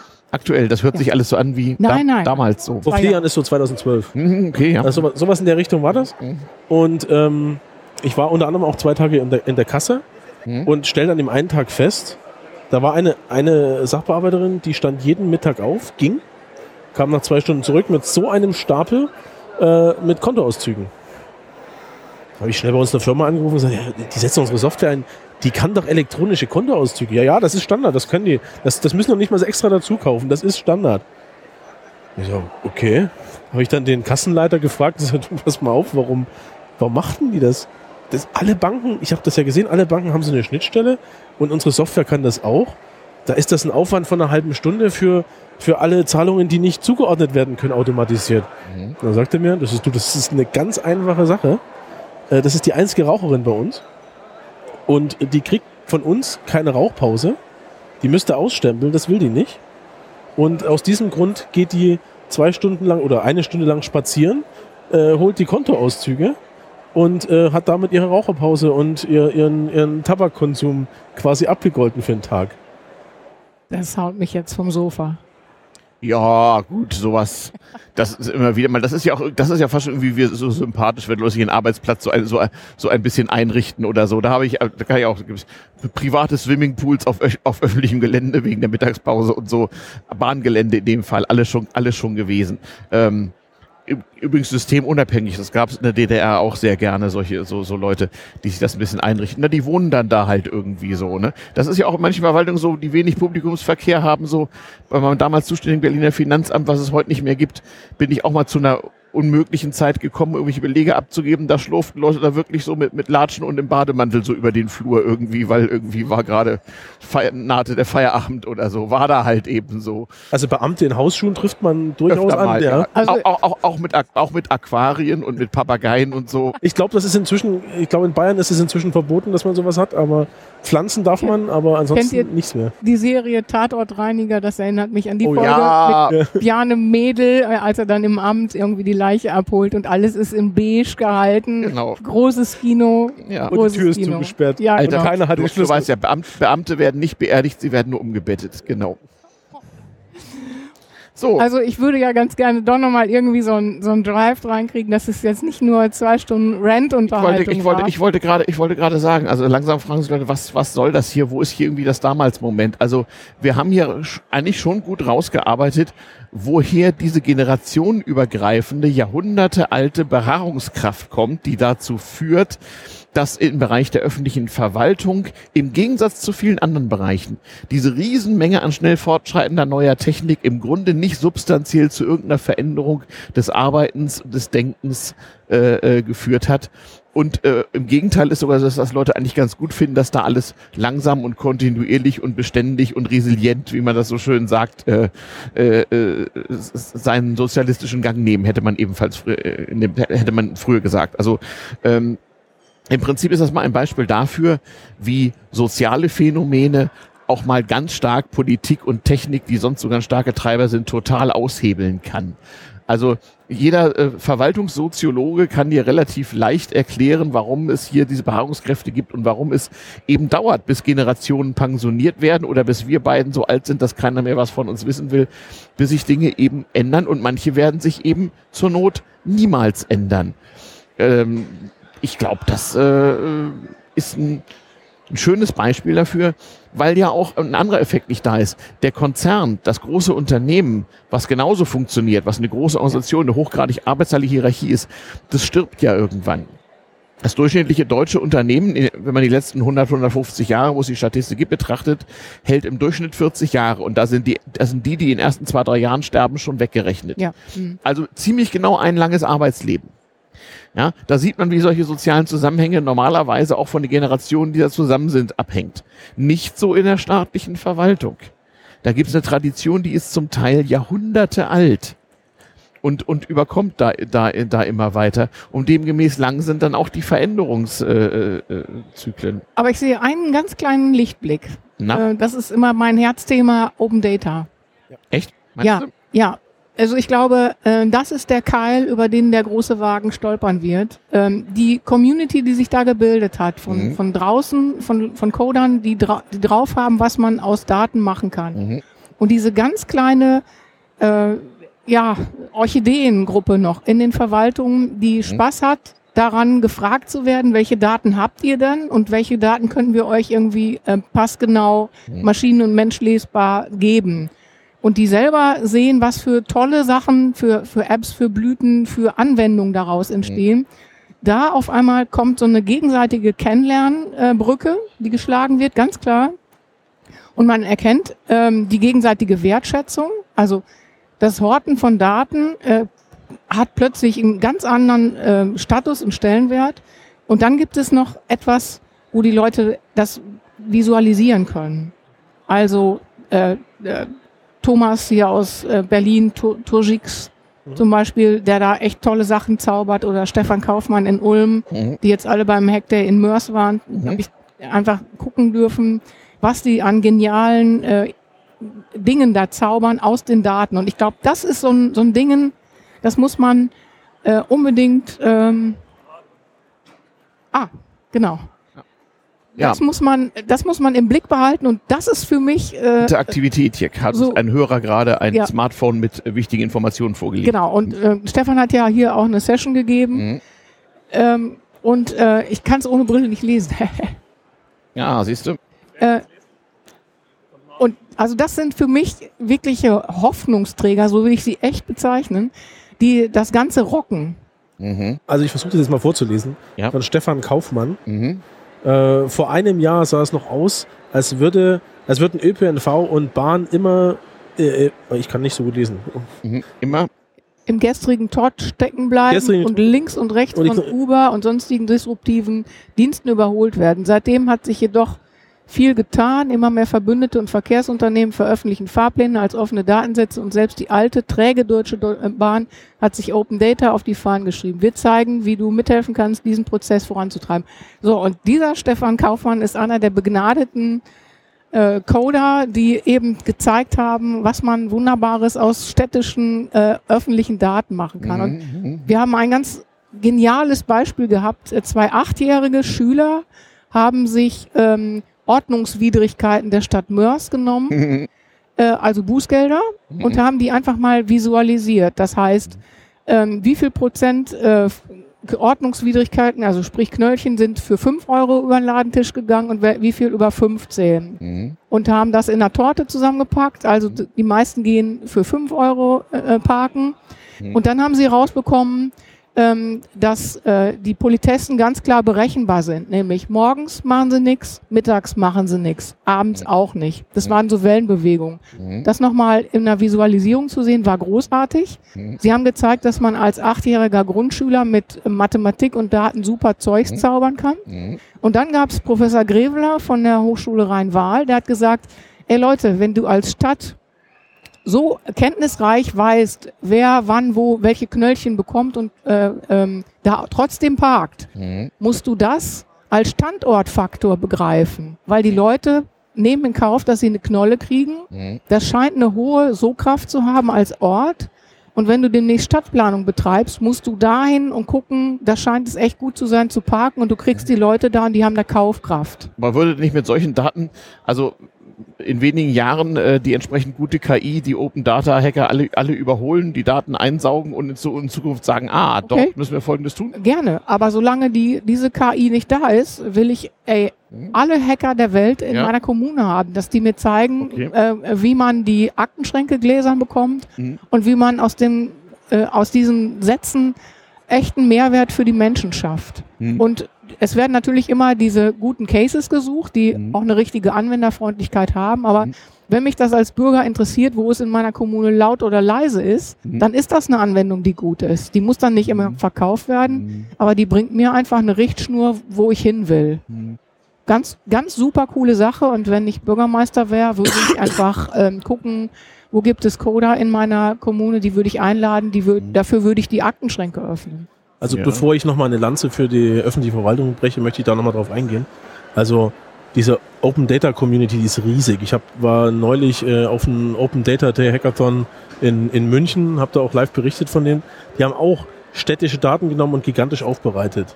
Und ähm, dass das Thema momentan auch in der Bundesregierung ankommt, das zeigt die Tatsache, dass die Stelle des Open Data Verantwortlichen gerade wieder frisch ausgeschrieben ist. Also die, auch die Bundesregierung tut da was.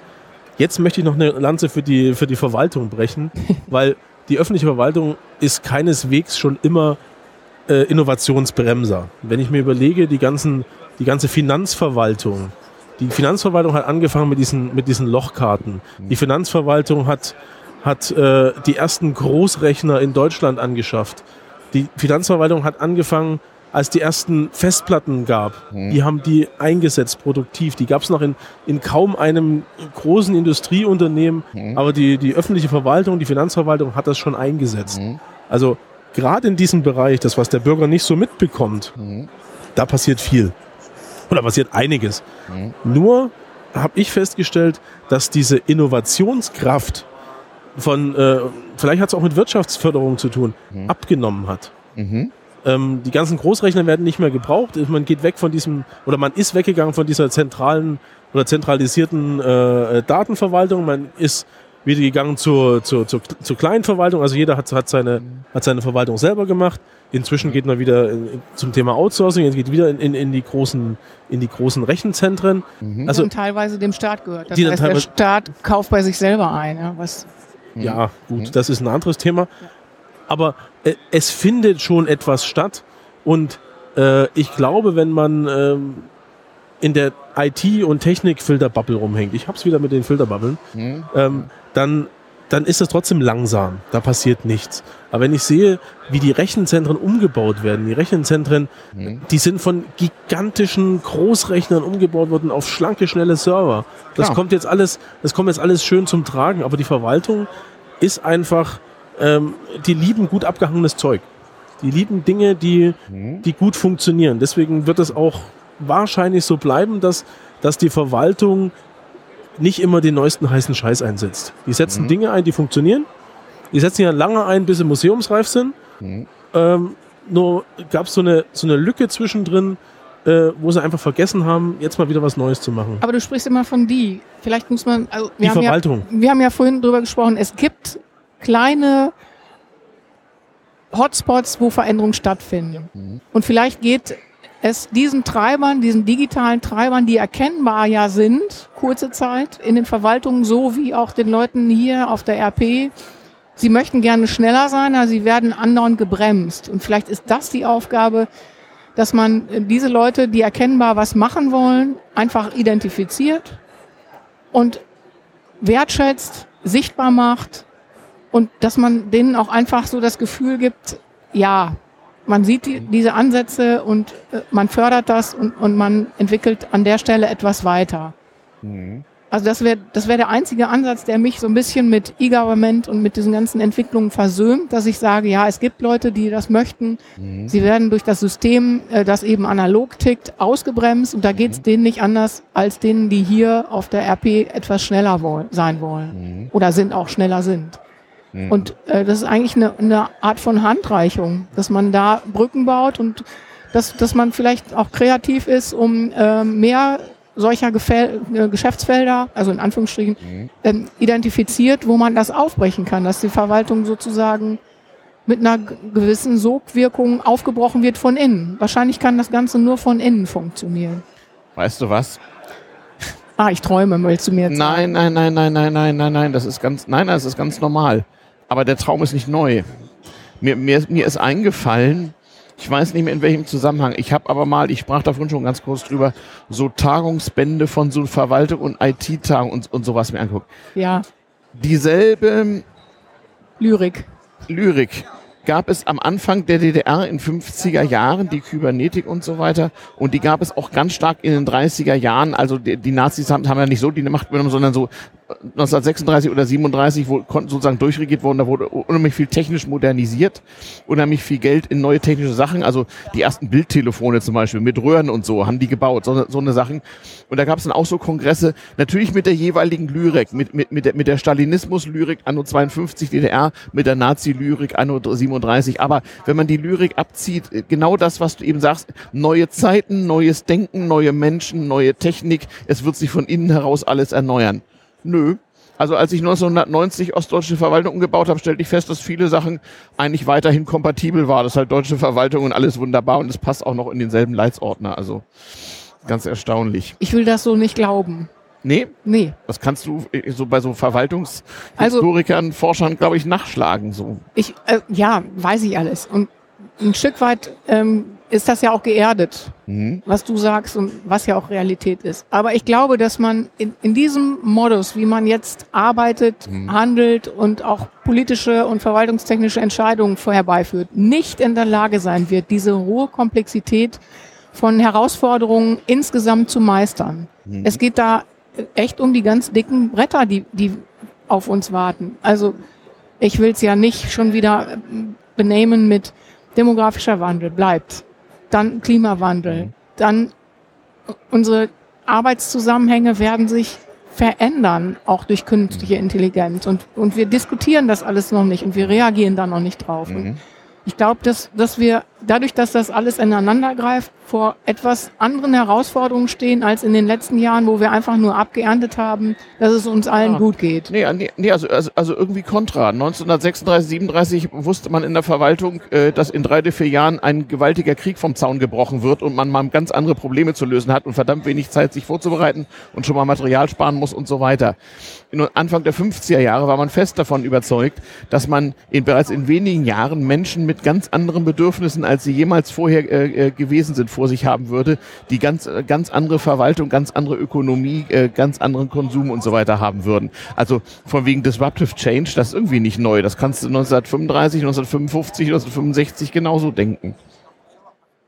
Aber da folgte ja auch wirklich ein völliger Wandel. Ja, so teils, teils. Das, also ich weder meine, das mit dem Krieg noch das mit der Planwirtschaft hat so richtig so funktioniert, so. wie man sich das dachte. Aber erstmal war für viele Menschen alles ziemlich anders, ja. Das, das stimmt, aber ähm, da sind doch Systeme auch in sich zusammengebrochen. Ich meine, Sind sie das eigentlich? Ich, muss, ich musste mal ja, als, als, als Schüler im Geschichtsunterricht mussten wir mal zu Hause unsere Großeltern fragen, was habt ihr eigentlich äh, 1945 gemacht, als der Krieg vorbei ist? Da, da hat meine Oma gesagt, weißt du was? Ist ziemlich einfach. Am 4. Mai sind die Engländer gekommen und am 10. Mai hat dein Opa wieder Briefe ausgetragen wie davor. Ja. That's it. Mhm. Es, wir reden über Haltung. Ja, auch die äh, war so viel anders nicht. Also Jedenfalls nicht bei den Postbeamten.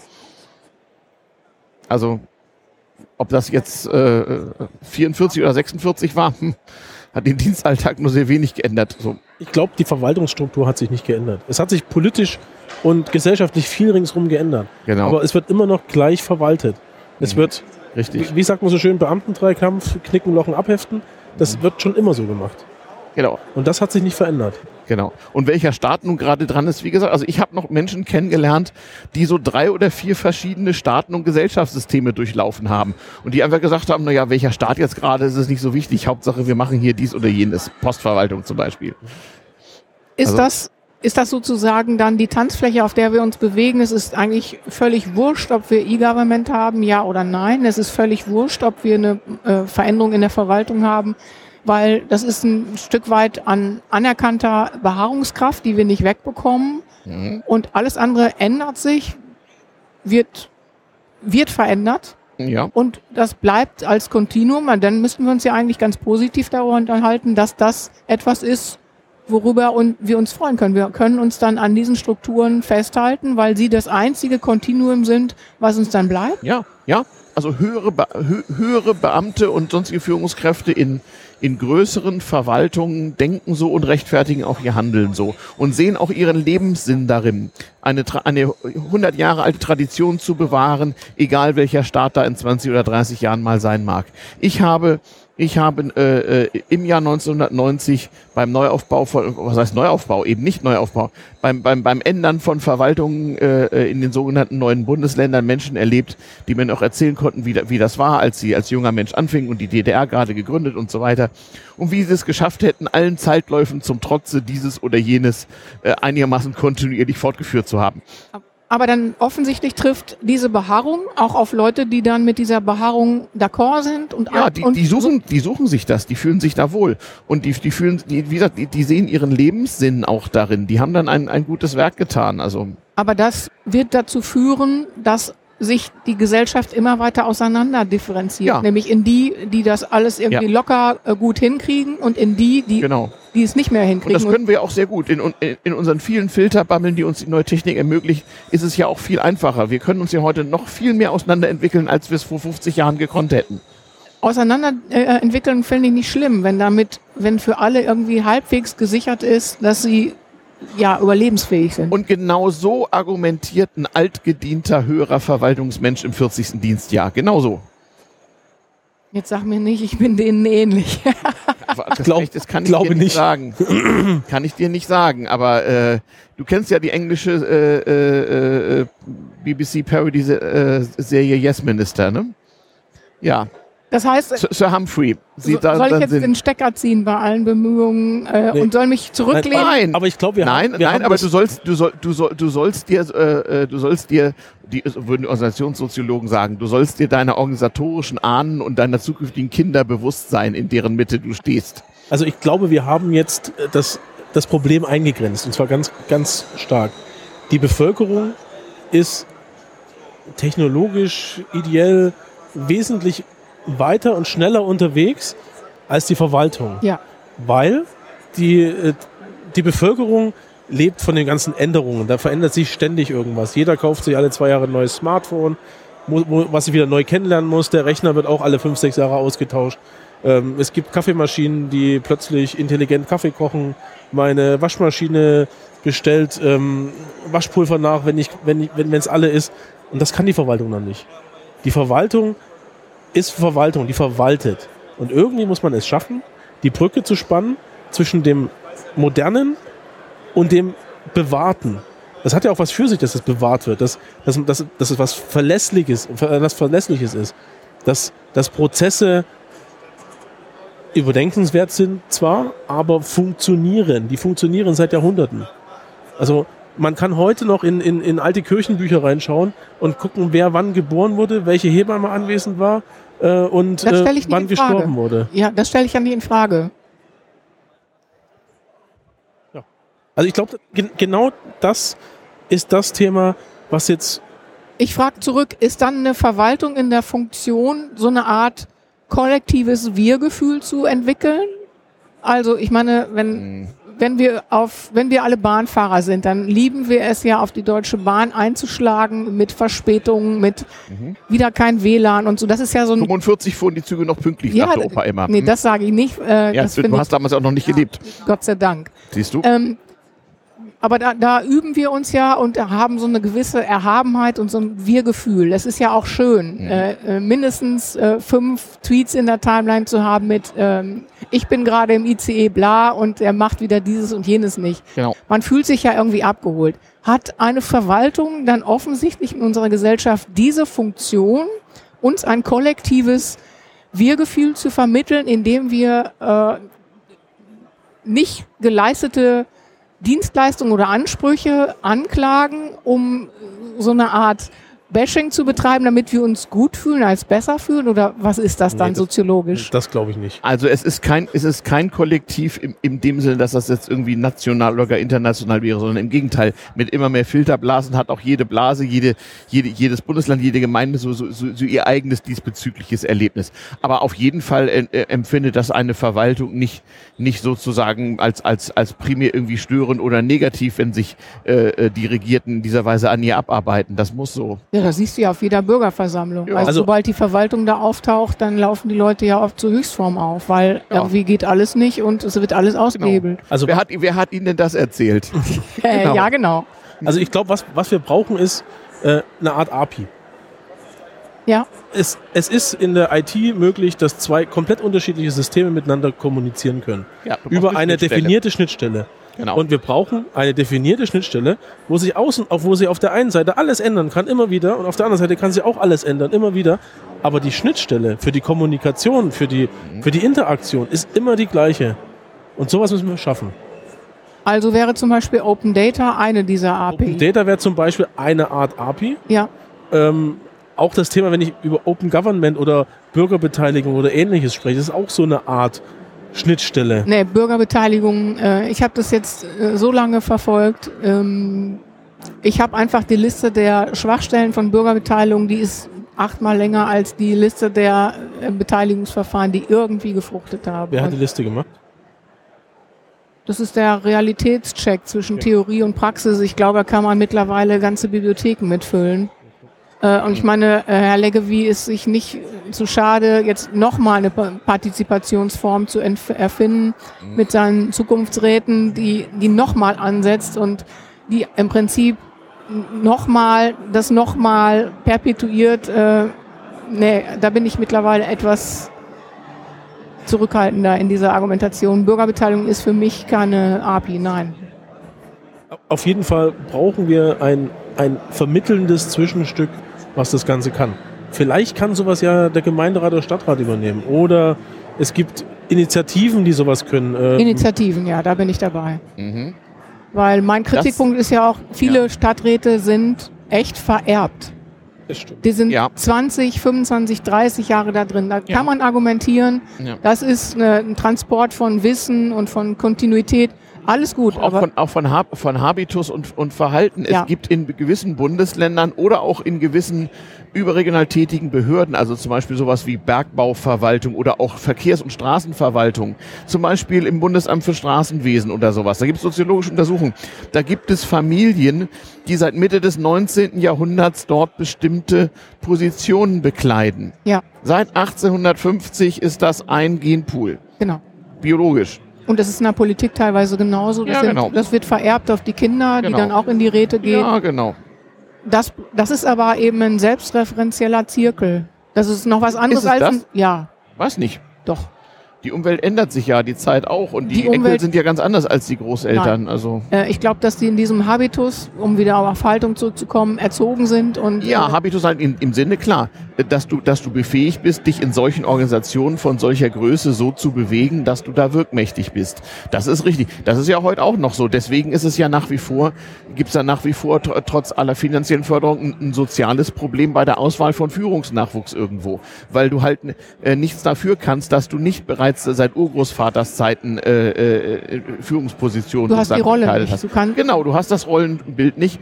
Und wenn du es anfängst, das ist wie mit Immigration auch, dann dauert es halt zwei Generationen, bis deine Enkel Ja. soweit sind. Genau. Und dafür geben ja auch, um jetzt mal einen ganz, ganz weiten Sprung zu machen, ähm, diese Leute, die die hohen Rollen bekleiden, geben enorm viel Kohle aus, damit ihre Sprösslinge auch in diese Position kommen, obwohl sie vielleicht die So Qualifizierung So es gar nicht haben. oder Immigranten überall auf der Welt auch tun. Immer drei Generationen, dann kommst du in andere Verhältnisse Ja, rein. Einer genau. allein schafft das nicht. Genau. genau.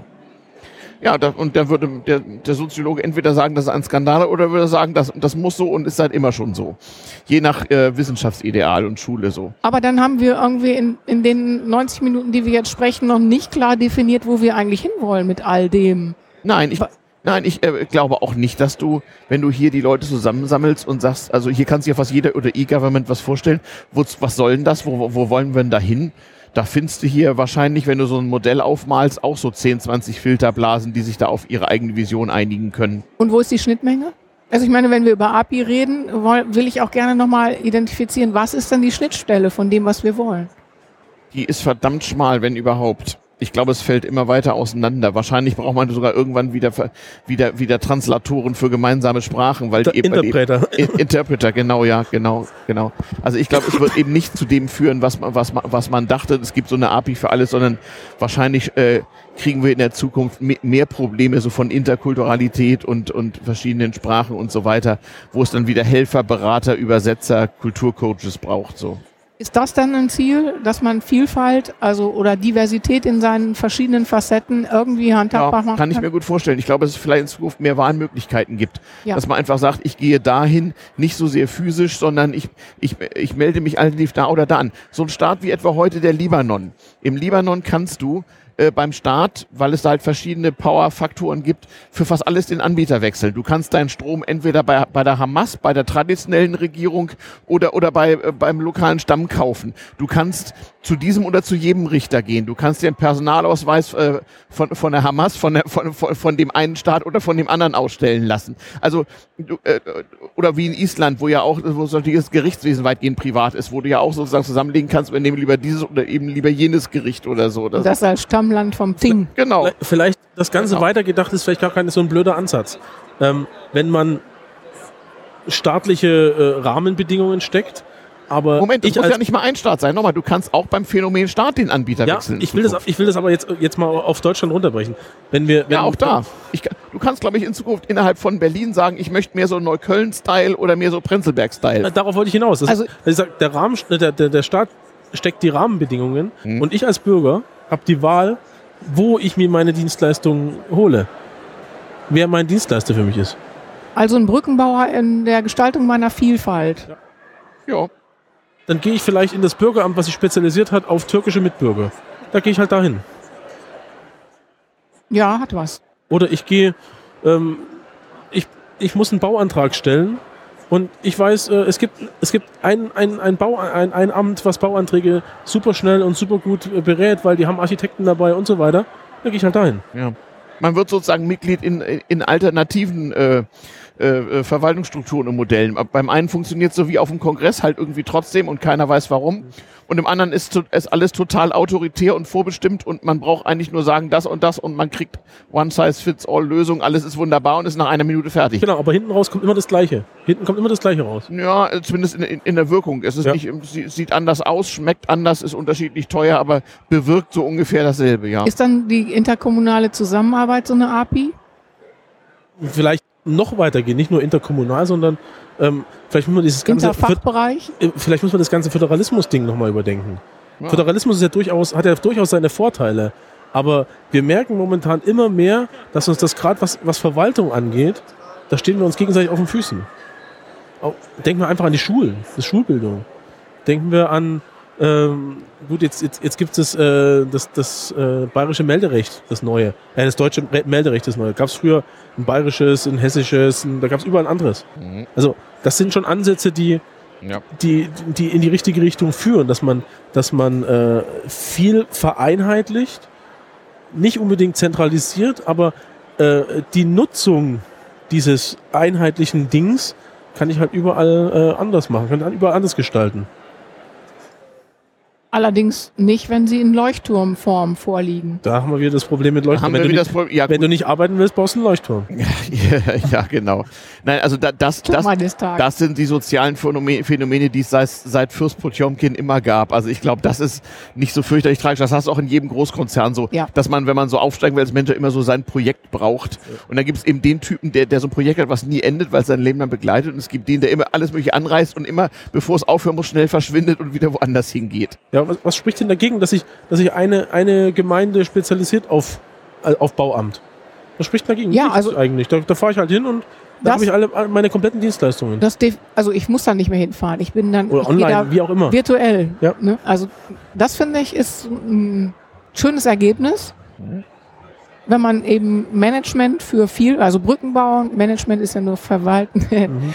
äh, Brückenbau für Vielfalt, finde ich, ähm, ist ein schönes Bild, was man auch zeichnen kann. Und diese Vielfalt nochmal in der Vielfalt Mhm. zu organisieren, hat was. Und es trägt auch den Gedanken, dass sich ähm, Verwaltung an der Stelle äh, mit diesen Multi-Stakeholdern ausstatte. Das, da sitzt dann eben nicht mehr nur ein Verwaltungsmensch, sondern auch jemand, der eben Architekt ist Genau. oder jemand aus dem Gestaltungsbeirat. Also es ist ja schon fast wieder zu sehr ähm, einseitig gedacht. Aber dass man das eben mit verschiedenen Blickwinkeln ausstattet, das würde mir gut gefallen. Aber Mhm. Gott, wie lange wollen wir dann noch auf der Erde rumrennen, um Also sowas ich zu glaube, in diese Richtung kann man mal weiterdenken. Also ich, mir fallen schon ein paar Sachen ein, die da vielleicht problematisch werden könnten. Aber vielleicht kann man in diese Richtung einfach mal weiterdenken. Hm. Also es ist ja noch gar nicht so lange her, dass dieser Gedanke sogenannte Bürgerbeteiligung überhaupt mal irgendwie äh, äh, offiziell gemacht wurde. Also ich kann mich noch erinnern, als ich zur Schule ging, da bildeten sich zum ersten Mal so die Bürgerinitiativen, die sich auch so genannt haben. Natürlich gab es sowas früher auch schon, da gab es den die patriotische Gesellschaft, den Bürgerverein und so weiter und so fort. Also eigentlich nicht, aber es gab immer schon so das, was man heute so soziologisch neu modern als Zivilgesellschaft so sozusagen ansieht. Also Leute, die sich parallel zu den staatlichen Strukturen zu Interessengruppen oder auch zu idealistischen Gruppen zusammengefasst haben und gesagt haben, wir wollen dieses oder oder oder jenes machen. Also das ist eigentlich auch kein so so neues Phänomen. Nee, das führt dazu Koproduktion. Genau. Also Zivilgesellschaft und Verwaltung in Koproduktion. Aber Genau. mir ist wirklich kein einziges Projekt bekannt, wo Mhm. ich sagen würde, das verdient den Namen, das ist ein neuer Weg, oder? Nein, ich, vielleicht kann es den auch gar nicht geben. Wie gesagt, vielleicht war die patriotische Gesellschaft zu Kaisers Zeiten oder der etwas verstaubte Bürgerverein von 1965 vielleicht äh, genauso gut und hat dieselbe Funktion erfüllt. Und auch wieder, wieder, vielleicht können wir unserem Schicksal da gar nicht entgehen, weil wir am Ende alle Menschen sind. So, ich weiß nicht. Gut, aber was wir auf jeden Fall müssen in unserem Schicksal ist eben mit äh, hoher Vielfalt und Diversität klarkommen. Das ist Fakt für jeden. Und, und wir können jetzt mehr Diversität haben. Früher musstest du ja an einem gewissen Punkt zwangsweise vereinheitlichen, weil sonst einfach äh, auch ökonomisch gesehen die Kosten so explodiert sind, dass Ja. das einfach in Zeiten viel größer Knappheit als heute einfach nicht ging.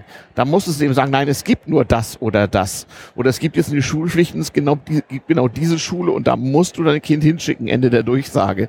Das ist ja alles immer weniger nötig. ja gut, Bildung ist nochmal ein ganz anderer Bereich. Das ist auch eine staatliche Leistung. Ja. Okay, die muss nicht unbedingt staatlich organisiert sein, aber ist zumindest in unserem Kulturkreis traditionell zumindest staatlich äh, gelenkt, wenn sie vielleicht nicht, nicht nur staatlich erbracht wird. Aber auch da siehst du einfach den Riss durch die Gesellschaft. Die Leute, die sich das leisten können, schicken ihre Kinder immer weniger auf staatliche Schulen, sondern machen das privat. ja. Und Oder genossenschaftlich. Ge- genossenschaftlich hat ja noch irgendwie für, für mich politisch äh, intakten Anspruch. Ja, ob Aber pri- wenn's dann nur privat so ein- geht ja auch. Also oder oder ist, ist die Kirche privat? Also früher gab es ja, wenn man schon nicht das staatliche Modell wollte, gibt es auch so die kirchliche Schule. Die war dann irgendwie anders und war dann für manche irgendwie auch besser so. Also keine Ahnung. Gibt es Ja, irgendwie auch schon länger. Ne? Also da konnte man dann auch. Ja, wir, wir haben wir haben bis um sieben Zeit, glaube ich. Aber Ja. zehn Minuten haben wir noch. Zehn Minuten haben wir noch, ja genau. Genau. Ich will das jetzt nicht so ungemütlich machen, Nee, aber willst du noch dringend was loswerden, Thorsten? Ist hier irgendwie dringend hier so? Hast du Hunger? Na, Hunger habe ich auch nicht. Also ich du glaube, hast wir haben keinen Hunger. Nein. schrecklich. Ich sehe zwar so aus, als ob ich ständig Hunger habe, aber ich Ja, habe das ist keinen. immer so. Leute, die aussehen wie wir, kriegen überall immer mehr zu essen, weil alle denken, wir müssten ja ständig essen und, und hätten immer Hunger. Hm? Weil die kriegen mir immer was angeboten. Ja, und, Form immer, und, follows Function. und, und, und größere Portionen, genau. Hm? Nee, Ja. Also ich denke, wir haben hier einen, einen riesen Bereich schon äh, beleuchtet. Ich glaube, über damals haben wir wenig gesprochen. Das stimmt nicht. Stimmt nicht? Hör's mal nach. Ziemlich viel Wir damals. haben ziemlich viel Kaiser und so. Ja, das stimmt. Ja, Wir, haben, wir haben viel hat- über hatten wir alles schon. wir haben viel über Zukunft gesprochen. Und über Vergangenheit war alles schon mal da gewesen. Das stimmt.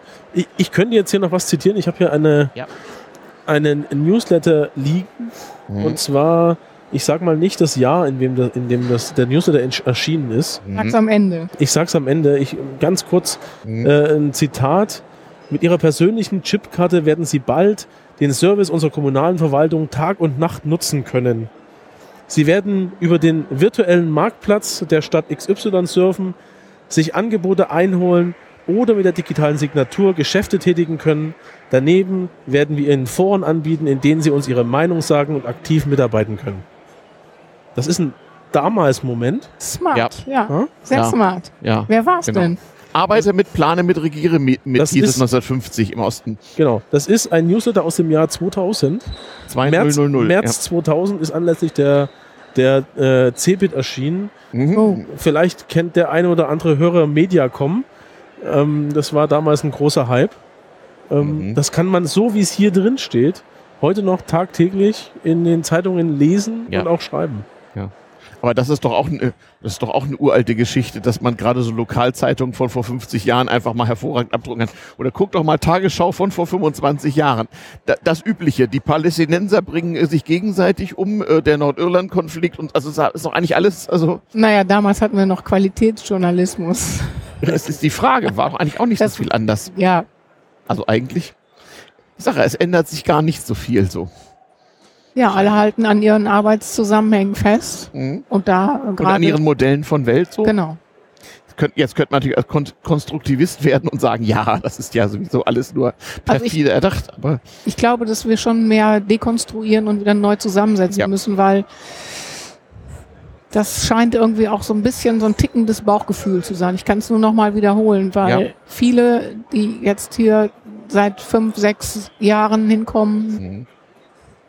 Die, Mhm. die sind auch, weil sie eben in dieser Babyboomer-Pyramide Mhm. so gut vertreten sind, Mhm. die wollen irgendwie jetzt noch was anderes. Also die, auch vor allen Dingen dieser äh, geburtenstarke Jahrgang, die, die haben jetzt die Chance noch mal zehn oder vielleicht 15 Jahre was ganz anderes zu machen, weil sie auch merken, dass sich was ändern muss. Mhm. Warum? Also vielleicht ist noch nicht mal so ganz klar der Beweggrund, warum sich was verändern muss. Also diffuse Ängste sind da, diffuse Herausforderungen haben wir ja vorhin schon benannt. Ähm, aber ich glaube, dass die Lust nicht zu verkennen ist, jetzt was Neues zu machen und n- sich neu zu ordnen, sehr groß ist, weil viele auch in, in Arbeitszusammenhängen stecken, die sie mittlerweile uneffektiv finden, Mhm. ohne Wertschätzung von dem, was man als Mhm. ähm, Erfahrungshorizont und als, als Können mitbringen. Und äh, dass im Prinzip eine große Frustrationswelle da ist, die man eigentlich viel positiver in eine äh, Entfaltung von Talent und Lust ähm, transformieren müsste. Also es ist alles ein bisschen diffus, aber so das ist Nein, das nein, Gefühl, das, gab, was das, ich gab, merke. das gab's immer schon. Also historisch und soziologisch könnte man sagen, das ist wieder so, so, so eine Zeit, ähm, wie so die, die, die Zeit der deutschen Romantik zum Beispiel, äh, äh, dann auch so die späten 20er, Anfang 30er Jahre, wenn man jetzt die, äh, wenn man jetzt Deutschland sieht, es geht lässt sich mir so alles neu, alles anders, alles umstürzen, alles sonst wie. Ähm, auf jeden Fall. Oder auch nehmen nehmen wir so ita italienischen Futurismus, so um das Jahr 1900 so, war auch so ein Gefühl. Also es gibt's immer wieder mal. Und jetzt sind wir halt gerade wieder äh, in so einer Zeit, zumindest gerade hier so in Mitteleuropa. Ist ja, Ja. ein bisschen verschieden durchaus. Aber ich finde es gut, dass es dieses Gefühl versetzt. gibt und Mhm. äh, ich Mhm. möchte gerne an diesen Chancen teilhaben, Ja. dass man das irgendwie modifiziert hinbekommt. und an den Risiken. Die italienischen Futuristen haben direkt an Mussolini abgegeben anschließend. Ja, Weiß man ich halt meine, nicht. Diese Diskussion, wenn wir die jetzt aufmachen, äh, ich fasse mir an den Kopf, wenn wir jetzt so eine Gründung einer Partei sehen, äh, die, die unsere heiligen Begriffe Bürgerbeteiligung Ja. und äh, viele andere Dinge auch labeln und keiner widerspricht, dass noch kein einziger Beweis von irgendwas dieser Art erbracht worden ist und Hm. man die irgendwie ins Gigantische schießen lässt, bis auf 24, 25 Prozent. Ich mache mir allergrößte Sorgen und habe Ja. mega, mega Angst, wo das hingeht. Oh. Ähm, und ich möchte gerne etwas Konstruktives und äh, ja, Greifbares dem entgegenstellen. Siehst du, und der altgediente Verwaltungsmensch würde wieder sagen, auch bei jahrzehntelangem Mord und Totschlag wird es diese Organisation immer noch geben. Wer schreibt, der bleibt. Gut, zeichne mir nochmal irgendwo etwas, ja, wo, wo sich das nochmal, Gott fast hätte ich gesagt, äh, positiv auflöst. Gott habe ich bemüht. wieso? Das, das ist doch positiv. Ja, also solange ich die Das, Energie das, ist, das, spüre, das ist fast schon religiös. Das, Ja, das ist doch fast schon wie das- Martin Luther, auch wenn ich wüsste, religiös die, war Welt unter, die Welt untergeht. religiös Also, war heute Cargo-Kult. Ja, äh, war es das? Ich habe es nicht mitgekriegt, aber ja, okay. ja klar. Also das ist schon ähm, das, Unbedingt was, nachhören. was Transzendentes. Ja. Also Mhm. Es führt natürlich in die Richtung, er muss immer erst einer kommen, der so eine Art Heilsbringer ist. Das, das verneine ich ja.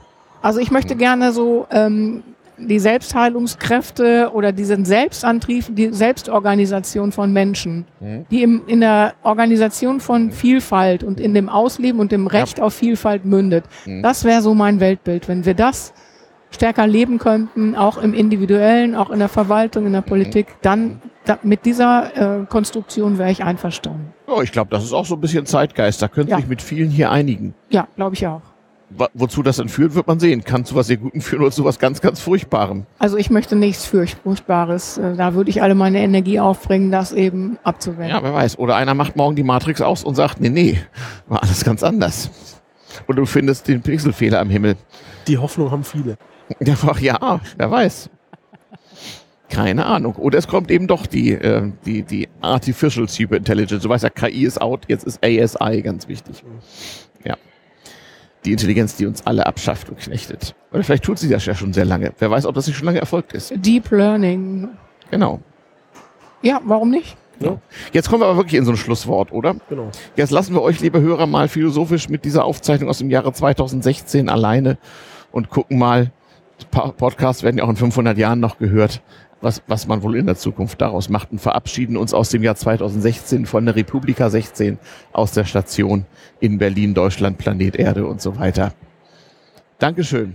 Ja, Danke sehr. Danke, Anke. Danke, Thorsten. Vielen Dank. Danke sehr, danke dir. Tschüss. Danke euch. Tschüss.